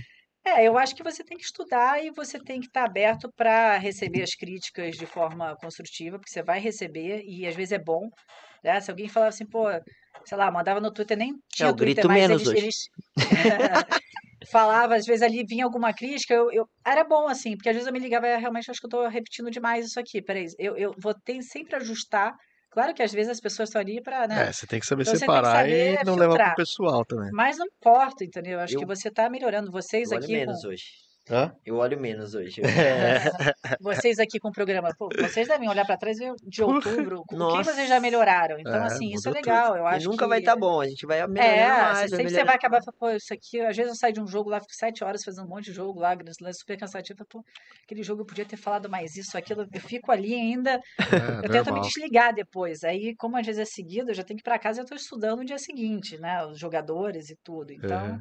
Eu vivo bem, assim, essa parte, eu gosto. E Vamos... tem coisas que a gente não pode falar na televisão, assim, de marcas, uma série de coisas, né? Então é. Isso daí é mais difícil ainda, né? Aqui a gente fala é. o que quiser, se quiser subir na mesa e o Edgar vai ficar não, bravo. Na televisão, a primeira vai. vez, a primeira vez que eu fiz, que foi com o Eusébio, é, tava a Nike, aqui eu posso falar Nike, né? Pode, pode. A Nike tava com a roupa. Inclusive, se a Nike quiser patrocinar a gente, tá? É, eles estavam homenageando o Agassi com a, as roupas, que era aquela roupa Colorido. da Nike. E eu cheguei na primeira, era o Tiafoe jogando, né? Eu cheguei no primeiro comentário. Ah, roupa da Nike, não sei o que. O Eusébio olhou para mim assim depois, assim, de forma super educada, que ele é muito educado. É, se eu falasse marca aqui, eu ia ficar rico se eu pudesse falar, tipo, Aí eu me toquei que realmente não podia falar nada. É. Vou falar cor branca, blusa azul, banner, não sei o quê. Então, assim, a televisão você tem todo um, um cuidado que é caro, e respeitar né? os intervalos e tem toda uma, uma logística diferente. Mas é, eu tô eu... sempre aprendendo. Gente, assim. eu posso falar o que vocês quiserem aqui, é só fazer o pix. tudo. eu tô falando até sem poder, eu falo. Viu? Atenção da diretora. É, ô Joana, e só pra gente finalizar, tá, diretora? Esse momento que o beach tênis vive, esse esse in- incentivo que tá tendo de muitas marcas, aproveitando o gancho das marcas, é, é um momento diferente também, né? Antigamente a gente nunca imaginou que algum atleta ia ter um patrocínio, que ho- hoje tem atletas que não dão aula porque vivem realmente desse patrocínio, né? Não tô falando que é seu caso, tá? Eu acho que é também, que você deve estar rica já com essa Heroes aí. Mas é, eu queria que você falasse um pouquinho dos seus, dos seus patrocinadores, das pessoas que te apoiam, que se você quiser deixar algum recado para eles, deles aí, fique à vontade que esse momento é seu. Ah, eu acho que falando das marcas de forma geral, tem muita marca nova, isso é legal. É, acho que falta, às vezes, algum profissionalismo de algumas marcas. Eu tenho escutado algumas coisas assim de, de atletas não receberem, de atrasar, então acho que isso aí tem que, tem que organizar, né? Acho que o salário ali do, do atleta, acho que é importante. É, eu com a Heroes, eu acho que eu estou super satisfeita, acho que é uma marca que cresceu muito, peguei ela no início do Brasil, então acho que eles têm projetos, eles têm atletas, eu acho que pode fazer muito mais coisas sempre, né? As marcas, então eles estão, tão, eu tô com eles e, e gosto do- dos produtos, também gosto de vestir a marca, que eu acho que isso é o principal. É, tenho a meta, não tenho muitos patrocínios, não tenho, tenho a Heroes hoje. Uhum. É, a Avanutri me dá lá toda a parte de recovery, essas, esses, né, esses produtos que eu uso. A Lunch Trainers é onde eu treino. Mas patrocínio sou eu. Se vocês quiserem patrocinar a Joana, tá aí, ó, 14 do mundo, hein, gente? É uma Mas oportunidade. eu acho que é isso, eu acho que tem muita marca legal, acho que eu acho que tem que profissionalizar de todos os lados, né? Atleta, marcas, organizadores, e eu acho que isso vai com o tempo, a gente vai vendo quem são as marcas que realmente investem, são fiéis e estão ali, tem uma comunicação legal com os jogadores. Eu acho que isso, todo mundo precisa de todo mundo, né? Aham. Vocês aqui, todo mundo é É, a gente precisa só, né? muito. A gente É, precisa se tiver uma marca aí, a gente tá precisando. Ah, ô, um Joana, eu queria que você. A nossa diretora tá puxando uma orelha. Eu queria. Tem algum recadinho aí, doutora? Não, hoje o pessoal só mandou parabéns, muitos parabéns pra você, mas não, É isso, não. como- Tá bom. É porque ela tá com o tempo curto hoje. É. É, eu queria que você deixasse. A gente sempre fala em deixar recado para atleta, não sei o que tem. Mas eu queria mudar. Eu queria que você deixasse um recado para os beach tenistas em geral. O que, que você acha de importante nessa trajetória sua? O que, que você trouxe de lição? Uhum. E falasse um pouquinho para eles aí o que, que eles podem fazer para chegar no número um do mundo, ganhar vários mundiais. Isso é Nascer de você, novo. Esse, esse recado né? Ah, eu acho que o não é só o beach tênis, né? Acho que o esporte ele, ele é um, é um ambiente muito saudável. Eu acho que muita gente aí é, praticando é saúde, é você encontrar ah, o seu grupo. Acho que para a parte da saúde mental é muito importante a gente ver isso aí hoje em dia. Então, acho que o beach tênis é um esporte que realmente é muito bacana. Você encontra o seu grupo, você se diverte, você faz uma atividade, você pode trabalhar, fazer, mas então acho que assim, é, eu desejo as pessoas realmente continuarem praticando, porque eu acho que a continuidade é importante, né? Buscando sempre conhecer mais, mais informações. São os fãs do, do, do esporte. É, para ser profissional não é fácil, acho que tem um Uhum. caminho aí mais longo. Eu acho que o, o, o- o meu recado seria muito para os jovens. Eu acho que eu vejo muitos jovens jogando, eu acho muito bacana isso. Fico muito feliz de ter a galera começando, mas assim, como eu falei, não, não deixem de estudar. Eu acho que não é só estudar, pô, você não gosta da escola? Muita gente não gosta da escola, mas tem convívio, você tem ali coisas que você aprende, lições, você tem professor, você respeita. Acho que hoje falta um pouco essa, esse união e respeito, sabe? Então acho que isso é importante no beach tennis. Acho que os atletas eh, saem um pouco das mídias sociais só e, e vão ler, vão estudar, e, e isso mais para os jovens, né? Acho que os pais também incentivarem aos jovens, porque às vezes o pai também está jogando o dia inteiro e deixa o filho lá no clube largado. Não, vamos colocar limites também, porque isso para a vida, né? Acho que Uhum. você você estudando, você vai ser um atleta melhor, você vai ser uma pessoa melhor. Então, acho que é o recado aí que, que dá para conciliar. E acho que é isso aí. Nunca isso. deixe de jogar beach tennis. Muito bom, Muito beach tênis, beach tênis salva vidas. É verdade isso, viu? Ô, Joana, foi um prazer te receber aqui. É, muito feliz em você ter aceitado o nosso convite. A gente tá aqui já, acho que com o nosso quarto, quinto mês, né, Ricardinho? Passou muita gente boa aqui. Estamos conseguindo trazer esse pessoal agora da antiga aí que a gente fala, né? Que são as primeiras beach tenistas de verdade do nosso país. Tem É, história pra mais uns três podcasts. é, aqui. mais oito podcasts aqui, né? É, espero que vá bem nesse torneio agora, que tá vendo, pra essa leva de torneios que tá vindo agora, que corra tudo certo com você. Parabéns por toda a sua história, por todos os seus projetos que você tem feito. Pra quem não sabe, é só ir lá no Instagram seguir ela, arroba Joana Cortez. Joana Cortez. e mais um episódio junto com o Ricardo. Vamos fazer o quê, né? Mais um. Mais um Vigésimo terceiro. 23 episódio. Pra quem não garantiu ainda a sua camiseta do Beach Tennis Brasil Podcast, corre lá, que essa é a única forma de você aí de casa nos apoiar e nos incentivar, né, Ricardinho? Isso aí. E link quem- tá na descrição, é só Isso, e acessar vamos lá curtir nossos vídeos aí, que também é muito importante, né? e Certo? seguir o tá canal, meio por tri- favor. Você tá triste hoje? Tá, tá tudo bem? Não, tô Eu fico, triste. eu fico preocupado com você às vezes. Não, tá tudo bem, graças Não a tá Deus. tudo bem? Então tá bom. Tudo bem. Eu espero que você esteja bem É também. isso. Esse fim de semana tem torneio em Dayatuba. Estarei lá visitando a galera um pouquinho. O Ricardo vai estar lá também, Ricardo? Sábado. Sábado o Se Ricardo tudo tá der lá. certo, sábado eu vou lá visitar. Tá bom, vou tentar ir na sexta, então, pra gente não se encontrar. Que bom. Tá bom? Esse é o 23 episódio de Beach Tennis Brasil Podcast. Foi uma honra receber Joana Cortez aqui, junto com Ricardo Bueno, meu amigo Obrigado, Edgar e obrigado, Luana. Joana. Estamos aqui. Muito obrigado a todos. Missão cumprida. Mais um episódio entregue. E siga e se inscreva no nosso canal. Se inscreva. Valeu! Fiquem com Deus. Tamo Até a junto. próxima, Valeu. semana que vem. Obrigada. Obrigado. Sucesso.